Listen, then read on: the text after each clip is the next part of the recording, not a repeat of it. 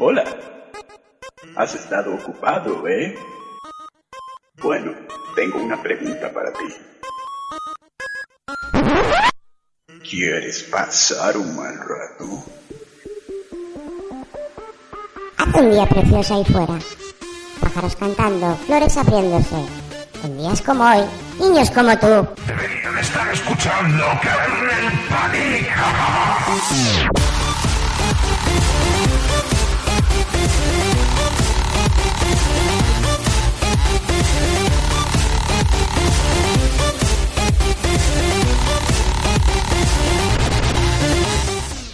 この番組はご覧のスポンサーの提供でお送りしました。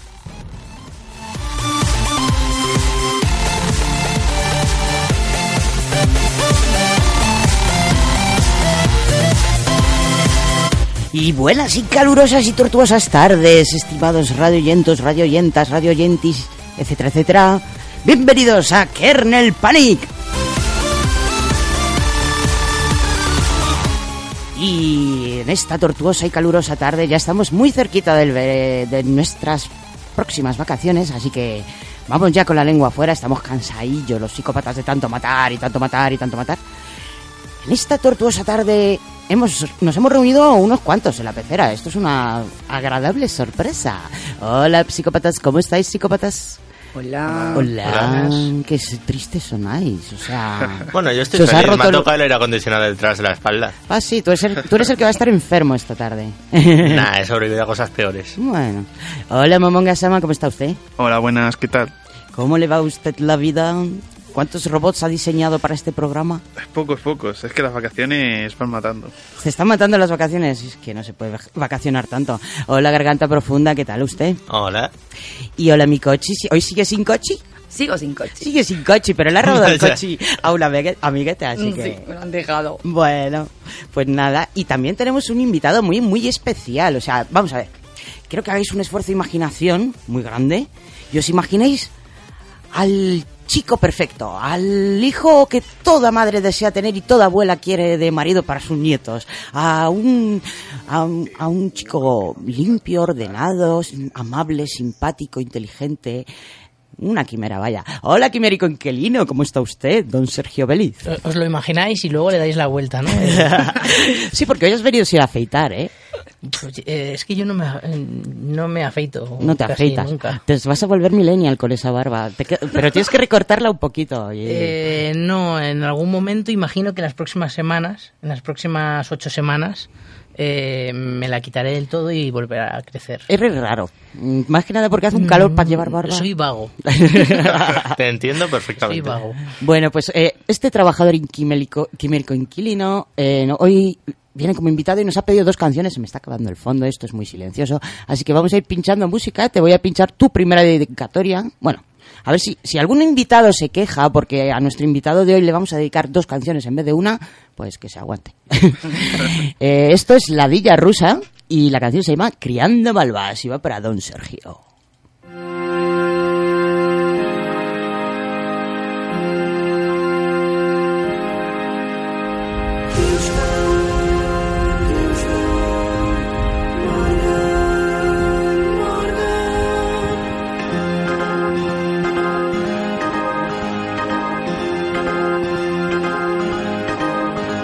Robin Williams criando malvas.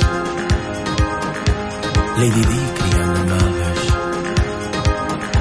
Jesús Gil criando malvas. Winnie Houston criando malvas. Winnie Houston, Winnie Houston, Winnie Houston. Nuestros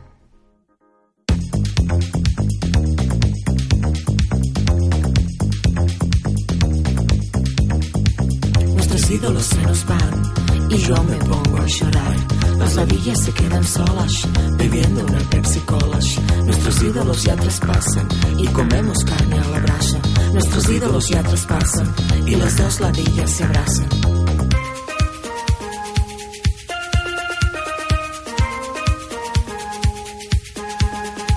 Bruce Lee criando malvas. La veneno Madre Bambi criando malvas. Lina Morgan criando malvas. Winnie Houston, Winnie Houston, Winnie Houston. Tenemos un problema. Winnie Houston, Winnie Houston, Winnie Houston, Houston, Winnie Houston, Winnie, Winnie Houston. Dame un paquete de Winston. Lina Morgan, Lina Morgan, Lina Morgan, Morgan, Lina Morgan, Lina, Lina Morgan. Dame un ron, Capitán Morgan.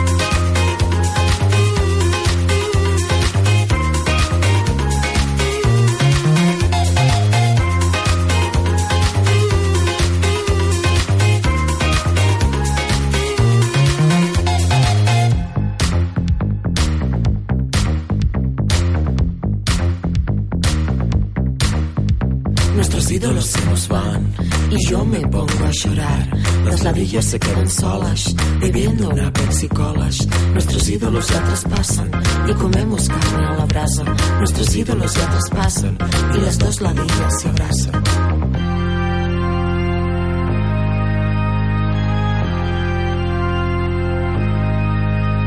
Winnie Houston criando malvas, Lina Morgan criando malvas, Winnie Houston criando malvas, Lina Morgan criando malvas, y la villa moviendo nalgas, y la villa tocando palmas, y de fiesta se quedan calvas, y de fiesta se quedan calvas. Winnie Houston, Winnie Houston, Winnie Houston, Houston, Winnie Houston, Winnie, Winnie Houston, dame un paquete de Winston, Lina Morgan, Lina Morgan, Lina Morgan, Morgan, Lina Morgan, Lina Morgan, dame un ron, Capitán Morgan.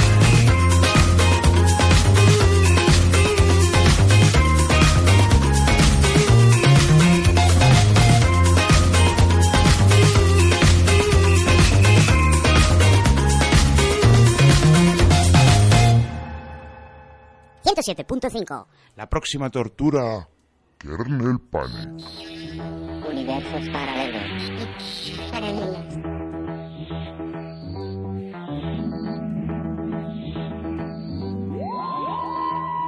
Y volvemos con esta cabecera que hace mucho que no escuchábamos porque hoy vamos a hacer un monográfico de una serie de ciencia ficción.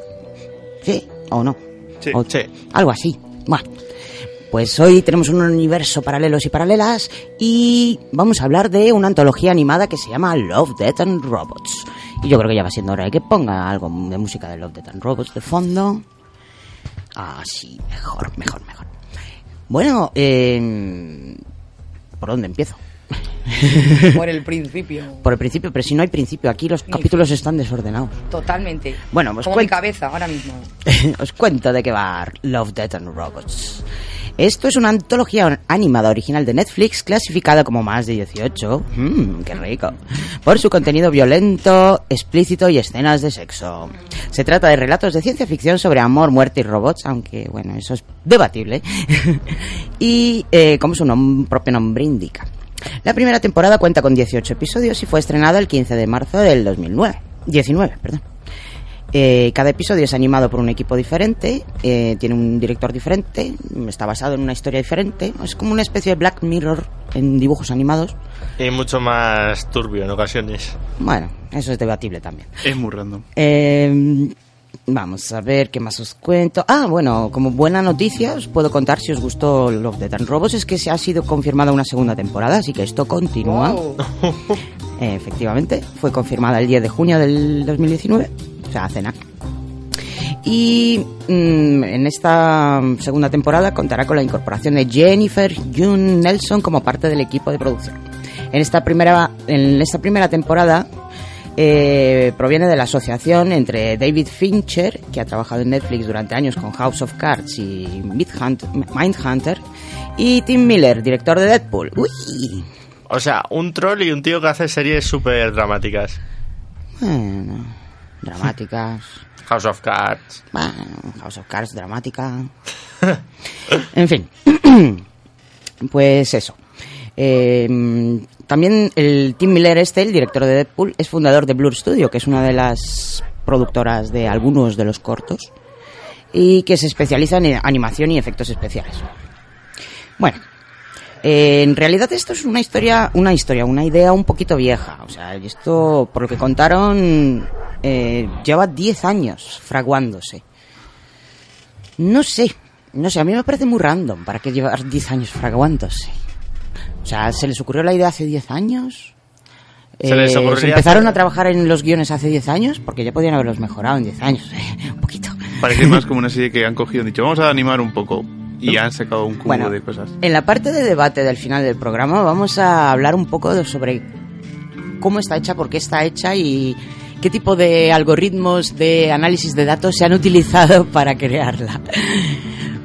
Que bueno, digamos que es un poco a la carta. De momento quedaros con esto. Es un poco a la carta, es muy dispar, cada capítulo es completamente distinto de los demás y eso hace que digamos que haya un poco para todos los gustos. Que todo el mundo encuentre algún capítulo que le mole y encuentre otros que le parezcan una birria. Y no tienen por qué coincidir las opiniones de unos con los otros. Y bueno, hasta aquí hemos llegado con, con esta mini ficha técnica. Ahora vamos a empezar a hablar un poquito de los cada uno de los capítulos. Como en todo monográfico, tendríamos que ponernos un poco a, a contar la historia, pero no es que no vayamos a hacer spoilers, porque nosotros tenemos que hacer spoilers, si no, no dormimos Por bien la por la noche. por algún lado. ¿Qué alerta? O sea, ya, ya te dije que me gusta meter el spoiler así, por detrás, sin que nadie se dé cuenta. bueno, pues vamos a hacer spoilers, pero no vamos a contar al completo las historias. Tengo el micro tan alto. Eh, no vamos a contar el completo las historias, vamos a intentar que simplemente con un par de frases definir cada uno de los capítulos, más que nada porque no da tiempo. No, es que los episodios en realidad tampoco son muy largos como Y para como no son muy largos, a ver, que son. El más largo creo que dura 20 minutos. Sí. Corregidme si me equivoco. El Creo más que corto, 18 cinco. con algo, creo. Yo creo que he visto alguno de 20. Bueno, si le quitas ser, los créditos finales, la verdad se te queda en 18. Bueno, pues vamos a empezar. Eh, he dividido los programas de manera aleatoria, digo, los capítulos de manera aleatoria, no vamos a seguir el orden de emisión porque no hay orden de emisión. Eh, pero los he, intentado juntar y os aviso que mi, el, el rejuntarlos ha sido por un criterio muy personal mío, que podéis estar totalmente en desacuerdo. Son las sensaciones que me han dado a mí esos episodios y por eso los he decidido juntar como que si tuvieran algo en común, que en realidad no tienen absolutamente nada en común, pero bueno. El primer bloque al que he querido llamar Love, Death and Hiperrealismo Gamer es eh, el que está formado por estos capítulos que son completamente hiperrealistas. Como videojuegos. Exacto. El primero que vi, de hecho, de repente me dio una especie de tic en la mano de me van a decir una misión, Yo necesito el esperaba joystick". cuando acabase, cuando acabase de ver a la, a la protagonista de espaldas y empezar a moverla, ¿sabes? bueno, esto es una de las críticas eh, que le haría yo a, estos capítulos en general, que, a ver, eh, esto no es un videojuego, ni esto es una cinemática de videojuego, tienes que intentar hacer algo que no parezca la cinemática de un videojuego, porque las cinemáticas de un videojuego llevan un videojuego de 20 horas detrás, que te continúa explicando la historia. Claro. Pero bueno, estamos hablando del. Bueno, el primer capítulo que hemos visto casi todos aquí en España, porque aquí sí que se ha seguido un orden, es el de, de Sony. Sony's Edge, o La venganza de Sony, ¿no? A mí me todos primero el de los tres robots. La Ah. ventaja de Sony. La ventaja de Sony viene. Bueno, pues eh, la ventaja de Sony es una historia sobre unos guerreros que se transforman en monstruos. No, unos, unas- un mundo futurista en el que hay peleas de monstruos.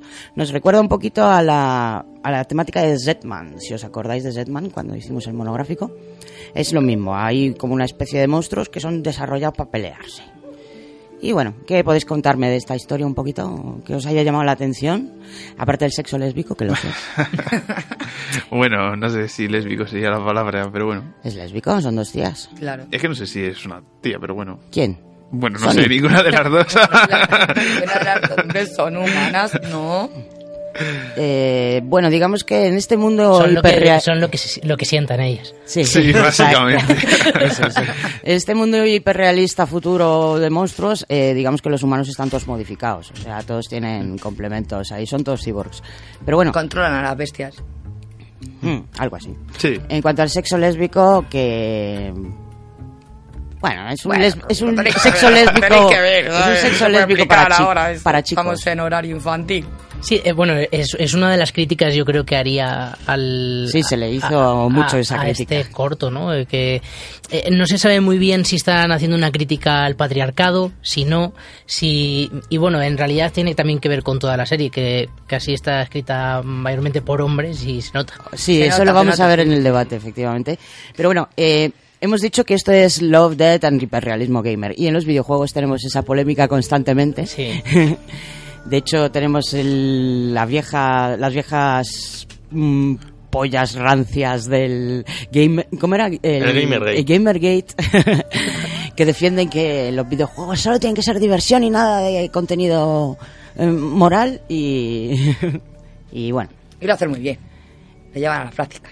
Lo llevan a la práctica los de... Bueno, si ¿No? son tanto el día comiendo patatas en el sótano de su Patata. madre. ¿Qué te crees? No, pero el episodio en sí está, a mí me moló bastante. A mí me el que bastante. Quitando la parte Ah. esa de crítica de mm, nobleza, por decirlo así, gente con dinero muy por encima y como la gente que está abajo y que quiere siempre subir Sí, también arriba. hay clases sociales. Lo que es el episodio en sí, que se, esa- se basa en, no sé, una animación bastante buena de peleas, eso. Sí, la- las escenas de acción de los movimientos están muy bien. Los personajes dejan un poco que desear, sobre todo por, la- por los ojos de pez muerto que tienen todos. Sí. Eh, pero bueno, eso es uno de los problemas del 3D, que es muy difícil lograr una expresividad en lo que son los rostros y los ojos. Y bueno, yo qué sé, a mí pues eso, me dejó sensación de querer mm, darle al, al pause luego y, des- y no sé, ponerle un arma chula al protagonista. y empezar, digo, a ver, ¿para dónde tengo que ir? ¿Cuál es la siguiente misión? Bueno, es otro capítulo hiper, hiper, hiper realista. Sería el último que me pareció a mí, que no sé si al resto de la gente también nos ha parecido No. el último, Sí, el que se llama La Guerra Secreta. Buenísimo. Bueno, la Guerra Secreta te- cuenta la historia de unos soldados rusos en la Segunda Guerra Mundial que en vez de luchar contra nazis luchan contra algo. Para mí fue el cuarto episodio. Para ti fue el cuarto. Para mí también. Creo que... A Para mí, mí me fue pareció el último. último. A mí el último. Mm. Pues, mm, ¿qué me podéis decir de esta? A mí me encantó la música, o sea, la parte de la que el pro- alguno de los protagonistas se pone ahí a cantar y tocar queda súper resultona, un chachi Se guay. cogen ahí la guitarrilla. Sí, es una balalaica. A ver, estuvo bastante guapo y además, ¿cómo decirlo? Le meten así mucho drama. O sea, yo digo, un soldado ruso de esta época sería así. Efectivamente, está muy bien caracterizados. Y de hecho, seguimos sin salir de los videojuegos, ¿eh? porque ¿en qué esto era en, en qué videojuego era en, de la Segunda Guerra Mundial que salieron los rusos? Buah. Mu- Hay demasiados. No sé, pero um, es- eh, lo que es el tema de los alienígenas en la nieve y eso me ha recordado muchísimos juegos que siempre son como aliens. en Era la nieve. como el Doom. De re- Cuando yo lo vi dije, Sí. me va a decir que tengo que matar. Call of Duty también tiene. Eso es Call of Duty, que es un poco ese rollo. Eh, no me acuerdo cuál de los COT era, pero había uno que era de la Segunda Guerra Mundial, que... Muy bueno, y para... para bueno, aquí ponía que íbamos a hablar más allá de Aquila, pero no, vamos a hablar mejor de Met- Metamorfosis porque tiene que ver con el tema. Metamorfosis eh, es como COT, pero al plena potencia. Sí, con racismo de hombres lobos. Horrible. O sea, este es uno de los episodios que menos me ha gustado de toda la antología, sí, por no decir que el que menos me ha gustado de toda la no antología. Igual que no me gustan los videojuegos de, de soldados. No sé, tengo problemas con los soldados en general. Y los, yan- con los yankees, los G-Joe, más. Y con los G.Joe más. Los sí. G-Joe es que los Estos que están en. Afganistán ahí haciendo Encima labores humanitarias. Encima. Encima. Me- me- Terrible a mí me pareció un poco random, en plan, como ese racismo entre los hombres lobo. Total. No sé muy bien por qué, en plan, son soldados que se transforman en hombres lobo, o sea, no. Bueno, y el final apoteósico. Se pira. ¿Qué? Con todo su honor. Y los hombres lobo talibán, increíbles. De todas formas, esto no más también. bombas, solo lobos. Muchas de estas historias están, están basadas en otras en otros relatos y Sí, demás. voy a- Ha- Habría que leerlos también para entender alguna de Efectivamente, he leído algunos. Eh, de hecho, os he tra- había traído fichas técnicas que no, que no os estoy leyendo. Vamos a ver, Sony Edge eh, tiene du- 17 minutos de duración. La dirección es de Dave Wilson y la historia de la que parte es de Peter F. Hamilton. Eh, aparece en, en un recopilatorio que se llama A Second Chance at the Den y tiene lugar dentro del universo Confederación más grande de Hamilton. O sea, Hamilton escribe siempre en ese universo y es una historia futura eh, que lleva mm, desde el 1996 publicándose esta, serie de cortos cuentos ambientados en el universo Confederación. Em, el contexto, en el contexto de este universo más grande, la historia de duelos horripilantes entre bestias controladas mentalmente por humanos hace referencia al gen de afinidad que permite el enlace mental entre hombres y bestias. Está, está interesante. Yo, mm, ya o os sea, digo, está como dentro de un universo propio. Sí, sí, este hombre escribe dentro de ese universo y escribe relatos cortos dentro de ese universo y Sony Sedge es uno de ellos. Mm. Peter F. F- Hamilton. La productora es Blur Studio, la productora de los creadores. Espera, Eh, todos estos los cortos de lo que es Love, Death and Robots que hace este hombre eh, están dentro de su universo, ¿no? No. No. Vamos a ver, estoy hablando de esta historia en particular. A ver, Vale. cada, cada corto de Love, Death and Robots tiene un autor diferente. Bueno, hay algunos que tienen el mismo autor, pero que no, no- o sea, no son de todos del mismo, vaya. Bueno, pues O sea, este que tiene más lore. O sea, esta historia, aparte de la que hemos visto, Sí. tiene como un lore más profundo. Second y... Chance at the Den es una antología de estos cuentos cortos que podéis buscaros. Está en inglés, no, no la he encontrado en español. Está guapo, está Eh, guapo. Secret War. Esta es una dirección de... A ver si soy capaz de decirlo. Dilo. Itzvan Zorkozy. Zorkozy. Zorkozy. ¿Lo he dicho bien? No sé. Buenísimo el nombre, increíble. Bueno, este es- hombre es de Hungría. Um, Es una coproducción de Hungría con Estados Unidos eh, entre la Netflix y Digit Pictures. Y el guion es de Philip Gellert, mm, basado en una historia de David W. Armendola. Sobre esta historia no he encontrado nada, así que si alguno... ¿Eh? ¿Cómo cambia esto? ¿Cómo mola? Es Esta es que- la música de cuando lo de Hitler. Sí, sí, es- he metido ahí un soundtrack random. Bueno, pues eh, si alguien sabe algo más de Secret War, yo no he encontrado nada sobre la historia. A ver, yo, yo quiero que saquen un videojuego de eso. Yo quiero ir con los comunistas contra demonios. Yo, yo creo que eso ya existirá, seguro. algo. Bueno, si, eh, si las, en La los idea es años... buena. en ¿No había años- una de matar con un francotirador a Hitler zombie? eh, Y un Eso es, es war- el, esta de El. Sniper Elite, ¿no? No, no, no, coño, la clásica, la de Wolfenstein. Ah, Y bueno, pero me refiero que el Sniper Elite es uno de matar a Hitler en modo zombie y un montón de zombies. Mm, y el Eso- final boss es Hitler, ¿no? Sí, Qué modo divertido. Qué Pobre Hitler, es que siempre le pasan estas cosas al tío. De ver, verdad. Que no hubiera Eso le sido pasa- tan malo. Eh, yo creo que en el fondo ni era tan malo, seguramente estaba controlado por los Anunnaki. Lo sabía. claro, ese bigote era el retransmisor con el que se conectaba. Ay, Dios mío. Ay, Dios mío, Dios mío. Bueno, pues eh, me queda por decir la ficha técnica de la basura esta de Metamorfosis, que por cierto, con ese nombre, eh, eludiendo a Kafka, ya podía haber sido un poquito mejor la historia, la verdad. Eh, bueno, pues Metamorfosis tiene 16 minutos, la dirección es de Gabriel Penaccioli, creo que lo he dicho bien. El guion de Philip Gellert, desde luego este. Philip Gellert, mm, no sé yo. La historia es de Marco Clos y la productora es una vez más Blur Studio. Y no tengo nada sobre la historia, que no creo que haya sacado más, de- mm, más que de alguna misión de COT o algo así. Dios, una batalla en el COT en el que tengas que ir a Afganistán a luchar contra hombres lobos talibanes. Mm. Pero de todas formas esto es un rollo muy también lobezno, que incluso de cómics de lobezno, ¿no? Del, el utilizar a... Bueno, el utilizar el como, como criatura que lucha en, en guerras y demás, y además un hombre lobo. Mm. Sí, pero si te fijas, X-Men. X-Men tiene un trasfondo muy, muy interesante. O sea, es un, a mí es uno de los cómics que más me gusta, si no el cómic de superhéroes que más me gusta, por todo el trasfondo de moral que tiene sobre el tema de que todos somos iguales, aunque seamos diferentes, que... Mutantes Eh, versus humanos. Exacto, el racismo, el racismo que hay en X-Men es mm, completamente adaptable al universo real sin, sin los superpoderes, chachis, claro. Es que el, el problema de este, de este corto de Netflix es un poco el problema que tiene Netflix en general, que mete al final temas como, por ejemplo, el racismo o la homofobia un poco con calzador solamente por meterlo y... o y porque al se final- lo dice sus estadísticas. Eh, efectivamente, y los algoritmos de Netflix. En fin. Ay, Un saludo al algoritmo. Un saludo al algoritmo de Netflix y que le des recuerdos de nuestra parte al algoritmo de Google. Por favor. Eh, bueno, pues mm, yo creo que voy a pinchar una cancioncilla ya. Vamos a parar un poquito este Love, Death and Imperialismo Gamer. Luego volvemos con otros tres capítulos más, mm, bastante mejores que estos, desde mi punto de vista. Y voy a pincharos una de las canciones de... Una de las pocas canciones que aparecen en la banda sonora. Aparece más concretamente en, en, el, siguiente, corto del que vamos a hablar, que se llama Más allá del Aquilas Rift. Y la canción se llama Living in the Shadows y es de Matthew Perryman Jones.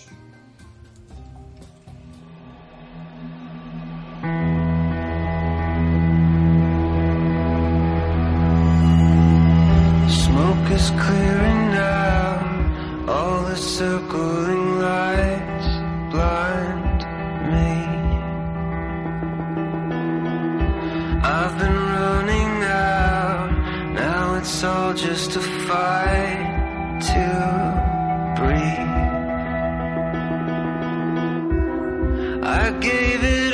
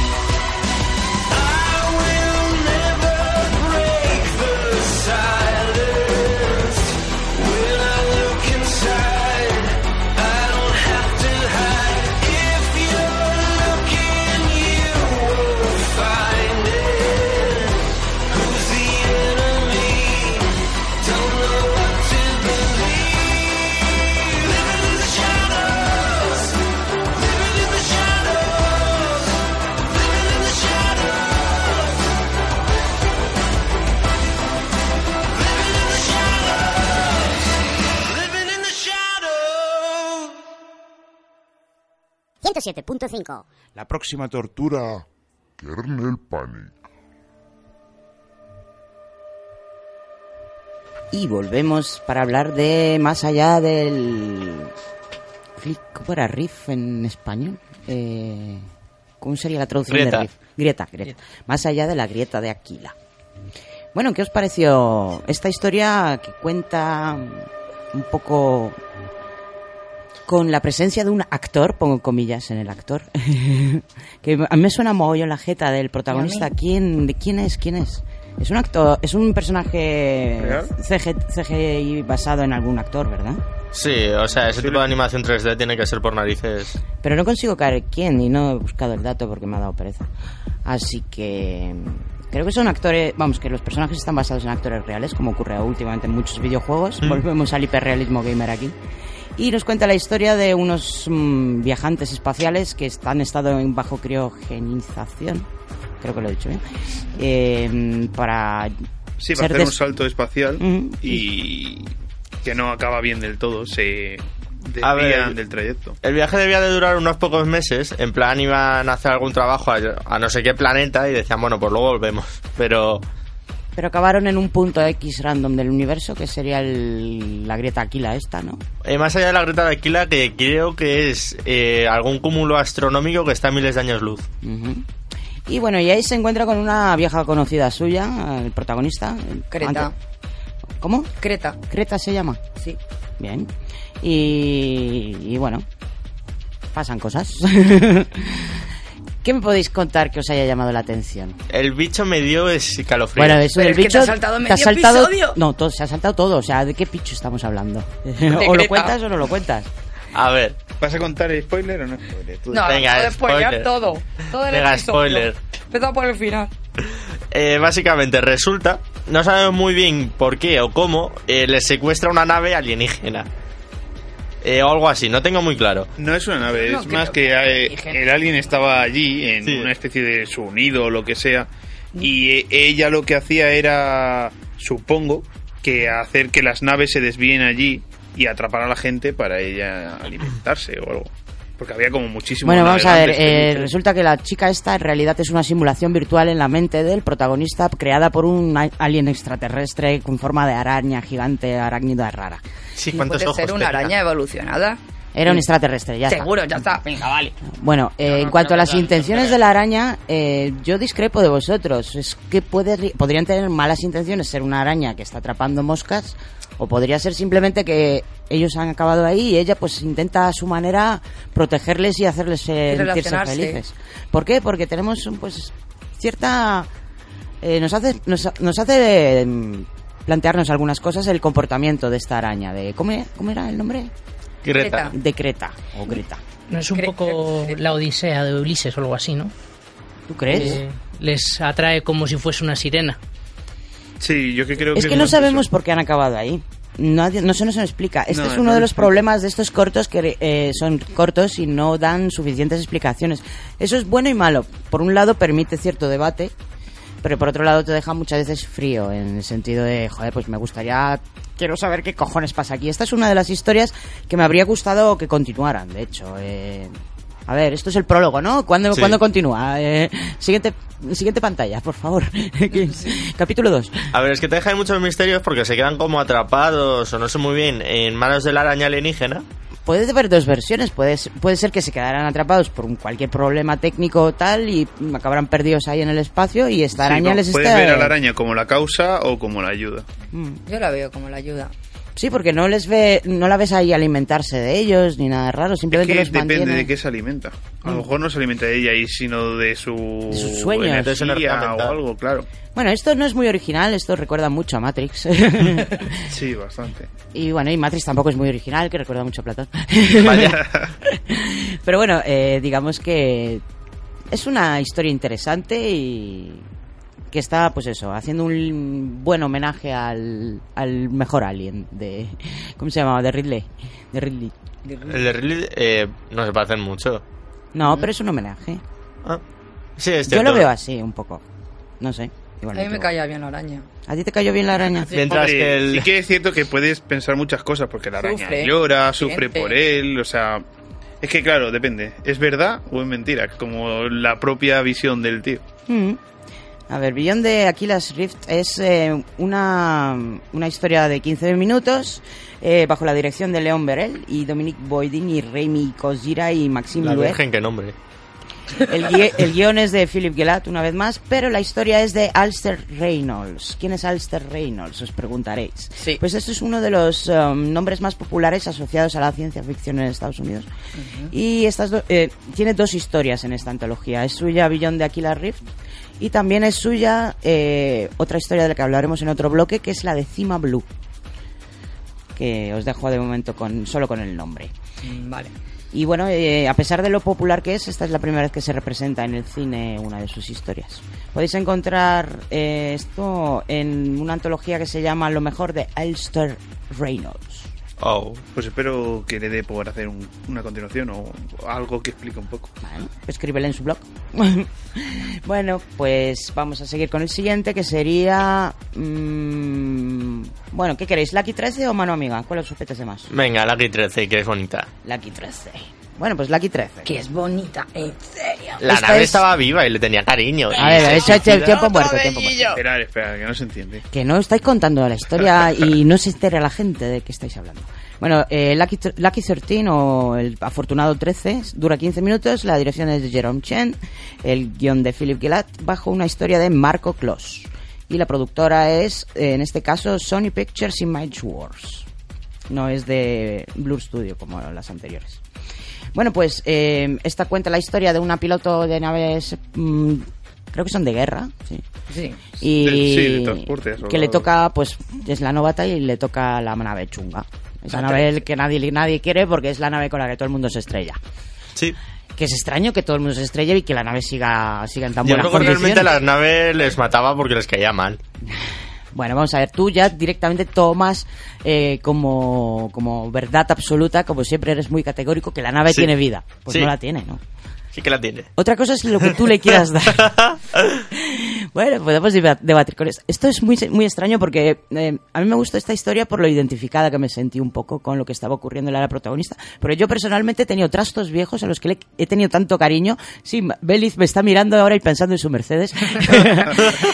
Yo me acuerdo eh, la- el coche de mi abuelo, que era un Skoda de estos de cuando Skoda todavía no era Volkswagen, de- sino era un Skoda antiguo y cuando se estropeó ahí a medio camino que estábamos, eh, yo le hablaba y le decía, ay, pobre, no sé qué". cuando, cuando al final desapareció el coche lo vendió mi tío fue, fue súper triste. Yo le hablaba a ese coche y le trataba pues como si tuviera vida. Y bueno, no es tan extraño, los sintoístas creen que todo objeto animado o inanimado tiene alma. Así que este sería el caso de esta nave, que es la 13, ¿no? ¿No ¿A vosotros qué os ha parecido el resto? O sea, quitando este, este buen rollo, ¿os ha gustado la historia? ¿Existe la historia? ¿Cómo que sí existe? Que, que yo no la veo por ningún lado. Yo tampoco. Este es uno de los cortos que se me queda muy corto. ¿Contra quién pelean? Eso es. Es que no. ¿A qué se enfrentan? No sé. A ver, Mm. se da a entender. eh, a ver, a mí me recuerda una novela, eh, la primera novela de ciencia ficción que leí que me flipó mucho, que es Marte Rojo, en el que la humanidad coloniza Marte y llegado a cierto punto, eh, mientras que los terrestres querían terraformar Marte, que es volver habitable el planeta, los que eran de la propia Marte no querían porque amaban el planeta tal Pero como eso- estaba y había esto una es guerra. porque a ti te recuerda, pero no tiene, no te cuenta nada de eso. o Que sea, bueno, que eso lo han utilizado en un montón de cosas, esa historia de Marte contra la Tierra. Pero que, que aún así, que no, que no, eso no aparece en la historia. No, es que Nadie te dije- explica nada. Es que dijeron, eh, unos rebeldes se van a cargar un puesto de terraformación. Entonces dije, hostia. Mm, Terraformers. bueno, pues eso. es- No sé, es como la historia de la nave, en plan ahí. Sí, te es una la historia de- Bueno, tampoco, tampoco se le pedía mucho más. Eh, lo que es la imagen de la animación es hiperrealista a tope. Creo que la actriz también es una actriz real, o sea, el A mí personaje me real. bastante, la verdad. Mm, y eso que. Y de películas que he visto, o sea. Y bueno, y amemos a nuestros... Samira Willey, ¿no? Sam- ¿Cómo? Samira Willey. Puede ser, es que no, no me sé el nombre. No puedo ver de quién- qué otras películas ha hecho. Eh, bueno, es verdad, estaba en el cuento de la criada. Mm. Pero que no era la actriz real, o sea, no os hagáis pajas, es una, una mm, interpretación por ordenador, hecha muy bien. Sí, que han bien. simulado a la actriz en la, en la Ujú. serie. Pero sí que es verdad que hay momentos, sobre todo en, en- en este corto, yo creo, y en alguno, en algún otro más, que estás, mm, estás empeza- empiezas a dudar si es real o si es Mm. animación. Eso me pasó en porque es- Aquila, es- es en que es- Rift Aquila. Es que está muy bien Y hecho. Eva, con Eva hemos tenido una discusión en casa de, esto es verdad, no, no lo es. la, único, eh, la única en la que aparece imagen real es la de la The. Ice Age. The Ice Age. Ahí, Eso es una técnica mixta en la que hay animación y, y Está chulo. imagen real. Pero el resto es todo animación y de hecho la animación 3D está llegando a unos niveles de realismo Sí, sí, sí. que a mí eso me gusta y, me- y no me disgusta. Yo, me mola un montón, porque a mí me mola todo lo tecnológico, pero creo que no es función de la animación el ser tan hiperrealista. Y por eso de esta antología lo que más me ha gustado son los cortos que no son tan... que son incluso la animación, ten- aunque tengan animación 3D, pero que no sea tan hiperrealista. Bueno, pues eh, vayamos ahora con la última de este bloque de, game, de gaming, que sería Mano Amiga. Que bueno, yo cuando vi el título dije, ¡guau! o sea, esto no puede ser. Ah, Un chiste malo esto el rato. Pero, joder, pero no va de eso, joder. Qué putada, joder. de Mano Amiga, ¿de qué, qué nos cuenta? Nos cuenta las aventuras y desventuras de una astronauta, ingeniera en una A estación ver, a una pava que una empresa contrata para agarrarle un satélite y el equipo que le da es una mierda. A ver, este es un ejemplo muy bueno, muy bueno de los recortes salariales. y- lo que te puede pasar si, si tu empresa recorta gastos a niveles Te escandalosos. meten un aire, un aire cósmico y... Bueno, es una burrada de incongruencias. Para empezar, una tía sola en, una- en un satélite, en una... Esto, para empezar, es muy raro ya, ya de por sí. Sí, sí. El que la mande sola. por mucho- Sí, No, normalmente creo que van acompañados. Siempre va, siempre Por si van de dos en dos. o sea, la Guardia la- Civil. Claro. ¿Qué hacía ella sola ahí, us- usando su mano amiga? Pues, ella Pues, sabrá. pues eso, su mano Al amiga. final utili- deja su mano amiga la deja muerta, que eso también es Ya ves. Bueno, Está muy eh, luego este se, se lanza al espacio a arreglar cosas. Sí, pones un cable de protección. ¿Para qué es? ¿Para qué? No tenía. No tenía. Claro, Sabía- recortes de gasto. Recortes Cables de protección. ¿para qué? ¿Para qué? ¿Para qué le vamos a poner Total, si en el espacio solo se flota. Sí, tiene dos deriva. brazos.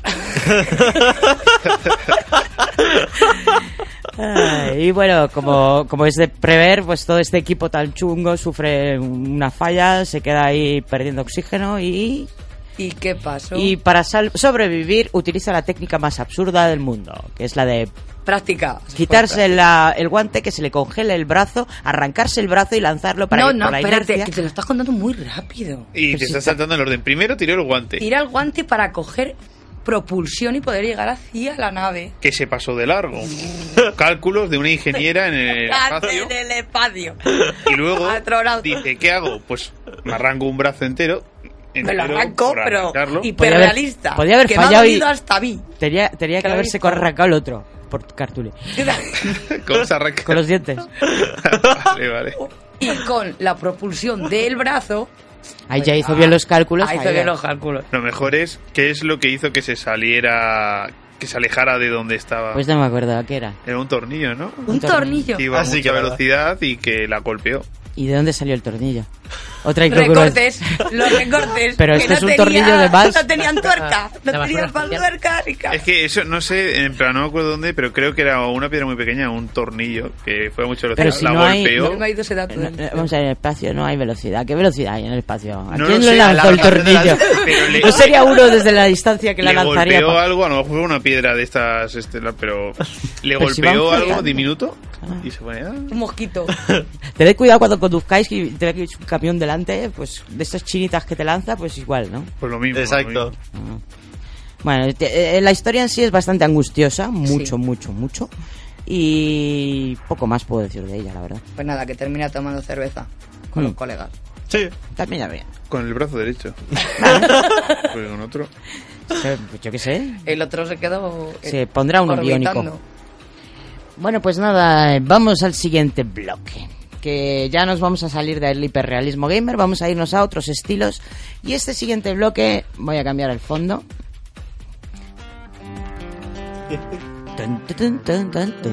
Esta música country, electro country, es bastante apropiada para el siguiente bloque al que he llamado Love, Death and Influencia USA.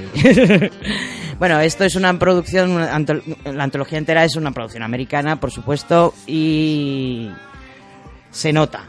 Sí. Se nota mucho. También se nota influencias, otro tipo de influencias, pero bueno, esta es. mm, se nota principalmente en tres de los capítulos que están empapados, por así decirlo, de este espíritu americano Oleana Bistec.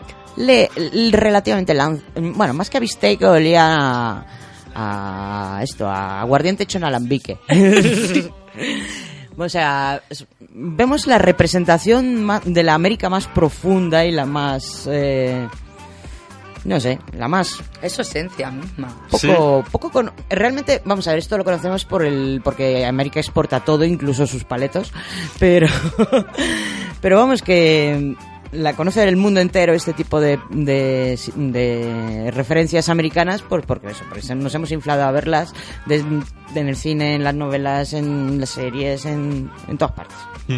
No sé si realmente el- la población de la América profunda vivirá tal como es representada en, en la ficción, pero bueno, eso es Siempre una es una duda. curiosidad ir a visitar eso a ver qué Tenemos pasa. que preguntarle a Sora. Sora estuvo ahí en Iowa, creo, en Ohio. Es verdad. Lo malo es que Con lo unos mismo apareces mormones, por una además. granja, nos ven así morenitos latinos y nos pegan un tiro. Sí, es probable. No, hombre. Entre latinos nos Hombre, es que entendemos. si vas así en esa granja se está mm, cociendo con cristal o algo. Bueno, pues, volvamos saliendo del tópico con la primera de estas de este bloque que sería suites o trajes. ¿Qué os pareció trajes? Me ¿De qué va encantó. trajes? El de los granjeritos. A ver, contar un poquitín. Venga, en dos frases. En dos frases, granjeros matando alienígenas. Pero son tres Sí. palabras. Pues tres palabras. es que creo que no hay más para explicar. en ¿Qué son los es- trajes? A ver. Son armaduras, mm, bueno, Cyber, cyborgs. llegarían a ser como mechas. armaduras mecánicas gigantes. Mm, son mecas. Que se hacen ellos mismos en plan tractor. Es buenísimo. Mm, la verdad es que son unos paletos bastante mani- manitas con, lo- con la tecnología. ingenieros, o sea, de toda la vida. Bueno, en realidad no son paletos, son... ¿Cómo se dice esto? Eh, eh, cuando llegas... Granjeros. ¿Colonos? Colonos, son Colonos. colonos. En vez de perros, torretas automáticas. Es que esto es... Es, vamos. La bueno, son colonos eh, al más puro estilo americano. eh, Yankee, yankee. Yankee, yankee, eh, que están colonizando un planeta. Bueno, esto no se sabe hasta el final, final de la, del capítulo. Al principio te piensas que es la Tierra, pero resulta que no están en la Tierra, que están en un planeta random lleno de insectos y viven bajo cúpulas. Y estas cúpulas son ca- atacadas constantemente por una especie de, otra vez, bichos de tipo arácnido, que no sé qué tiene la gente contra las arañas. no sé. Y- Bueno, que son. Eso me recuerda a la que se comen al del ganado contra los alien bichos estos. es muy vieja la A peli. Cowboys versus Predator o algo así. No, era una de bichos que era el ejército contra alienígenas que eran todos insectos y me recordó un montón los bichos a ellos. Hmm. No me acuerdo cómo se llama. la No, es que no han inventado la rueda con este eh, capítulo. No. En cuanto a cosas buenas, positivas de este capítulo, yo creo que los personajes son muy entrañables, o sea, Mm, me cayeron bien. me. Es difícil cogerle cariño a unos personajes en tan poco tiempo y, y esta, este capítulo se apaña bastante bien para hacerlo. Ay, que no he hecho la ficha técnica, a ver, switch, switch, switch. ¿Dónde estás? Y bueno, los trajes que molan un montón. Bueno, Sí. Sí, o sea, Sí, bueno, esto... El del que. Bueno, el del que le pasa algo muy malo hacia el final es el mejor. Ya. Para mí. El traje, pues no sería el mejor entonces. Aunque sí era el chico que más mm, empeño le ponía a la ingeniería de todos los personajes. Pero... Pero se lo había hecho a la mujer, ¿no? A ver, era el traje que mejor armas tenías. Lo que pasa es que era muy lento. Bueno, Mm. el de la señora, eso le sobran los misiles. La puta vieja. Ay, la vieja. Bueno, pues eh, Switch dura 16 minutos. La dirección es de Frank Balson, el guion de Philip Gerard con una historia de Steven Lewis. No he encontrado esta historia, la he estado buscando, pero no. La productora es Blur Studio. Y bueno, ¿qué- sobre la animación, ¿qué me decís? Es- A mí me gustó bastante. me encantó. La animación ya no es tan hiperrealista.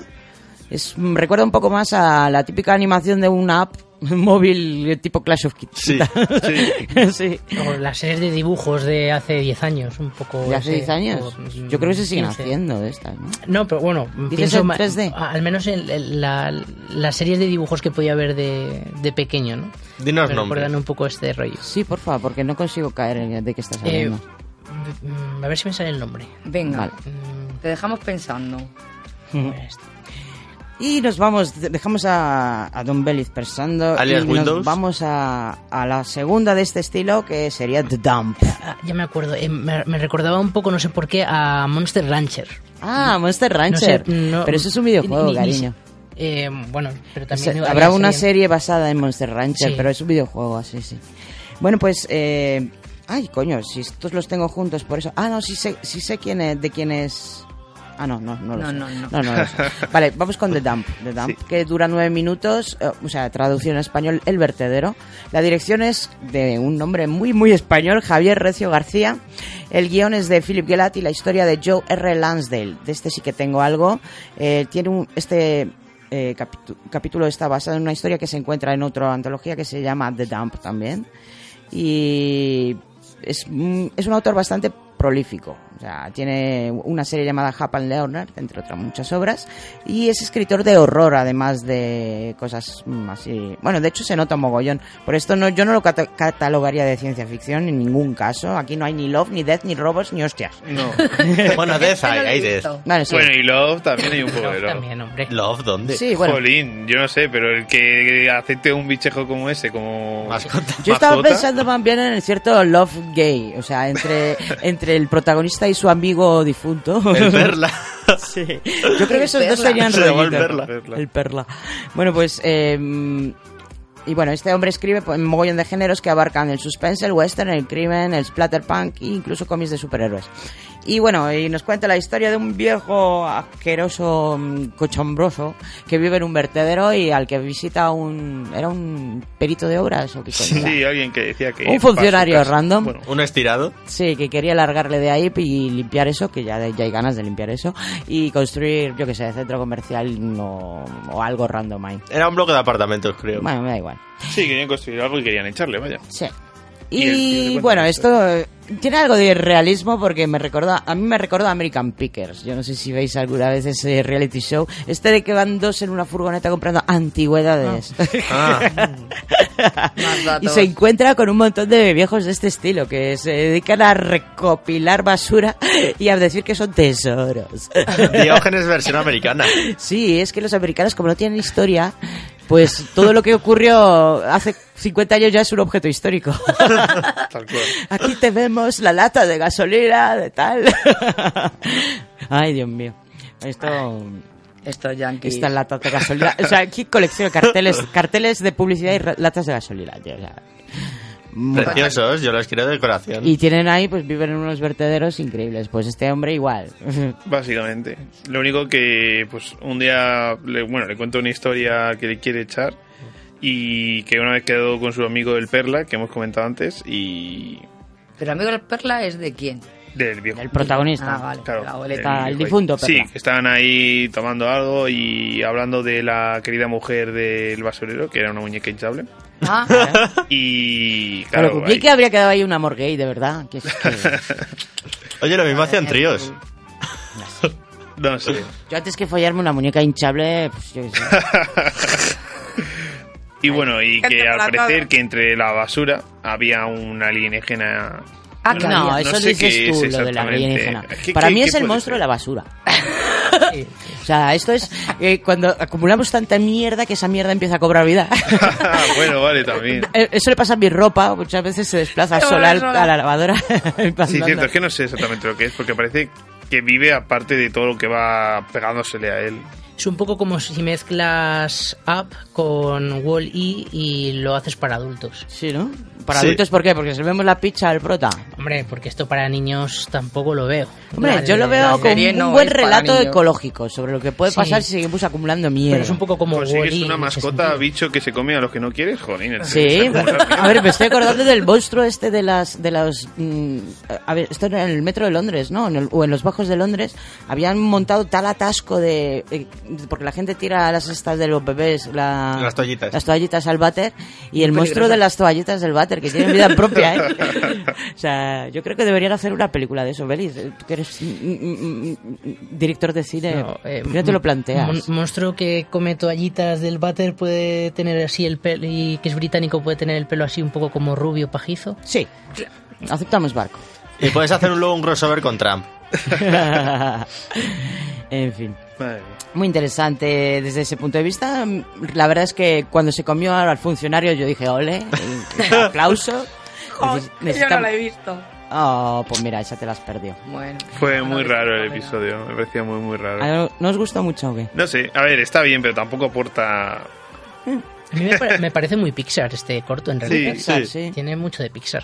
A mí me hizo gracia al final. sí es muy Pixar, sobre todo a los antiguos minicortos que hacía de, no sé si los conocéis, del del ajedrez, que hay un minicorto Sí, de eh, Pixar. tiene- eh, en realidad, bueno, en todas las películas que se hacen de Pixar suelen ir acompañadas de un corto y los cortos suelen ser mucho más sarcásticos que, Mm. que las películas y por eso me recordaba un poco a... Ah, Sí, bueno, a mí no lo he dicho, esto es una coproducción entre el Reino Unido y Estados Unidos. No es completamente americano, es extraño. con director español. Sí, con director Sí. español. y la productora es Aver and Baker. Bueno, hemos cambiado. Sí, sí, algunas cambian. Mm, bueno, hasta aquí.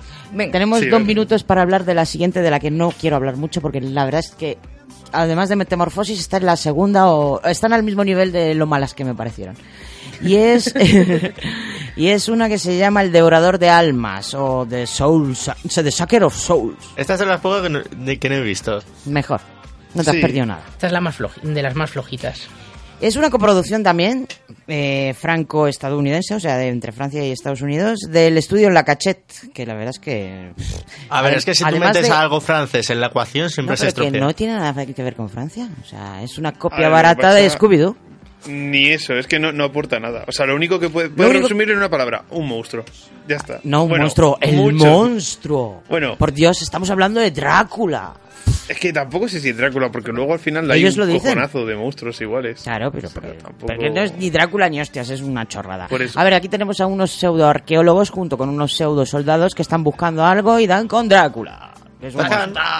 Y que, bueno, lo único que me gustó de toda la historia, la verdad, fue el tema de los gatos. O sea, yo creo que eh, se han perdido una oportunidad. Los gatos aparecen en dos, dos cortos, eh, teniendo un papel muy interesante, muy estelar. Y yo creo que como consejo a los showrunners le daría que volvieran a meter los gatos. O sea, com- que fuera como una especie de sello de la casa y eso mm, conseguiría un nexo de unión entre todas las historias. Mola. Y mola un Lo- lo- montón. los gatos son súper poderosos aquí en Amor, Muerte y Robot. No, en dos capítulos de Amor, Muerte y Robots. Eso Eh, es lo que estoy diciendo. que. Los showrunners que deberían coger y meter gatos en todos los capítulos, que haya un, aunque sea una mínima referencia.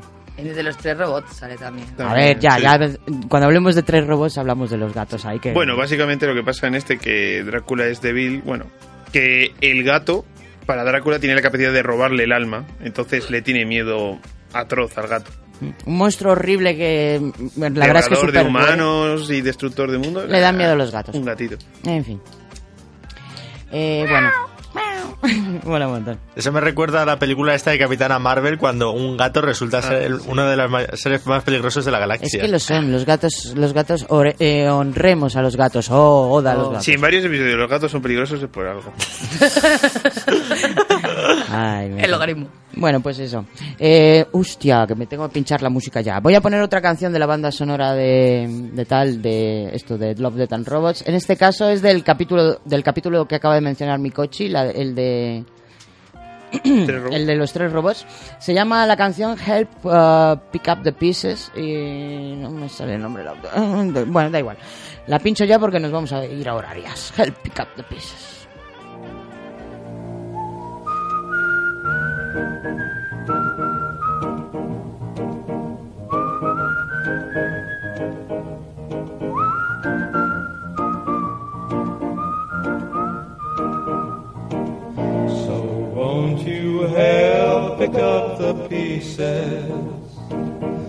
Of a broken heart? After all, it's you that did the breaking. So won't you help pick up the pieces of a broken heart? Darling, I'm still yours for the taking. So won't you help pick up the pieces of a broken heart? I know we can find our four-leaf clover. So won't you help pick up the pieces of a broken heart? I know we can start our life all over. I thought that loving you was a lifetime thing, locked in your hmm. So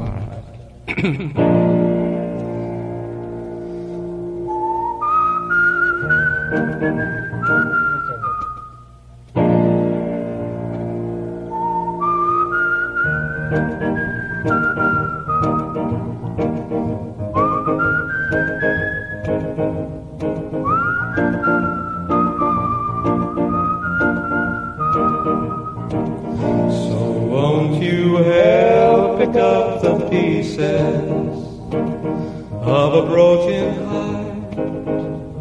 After all, it's you that did the breaking.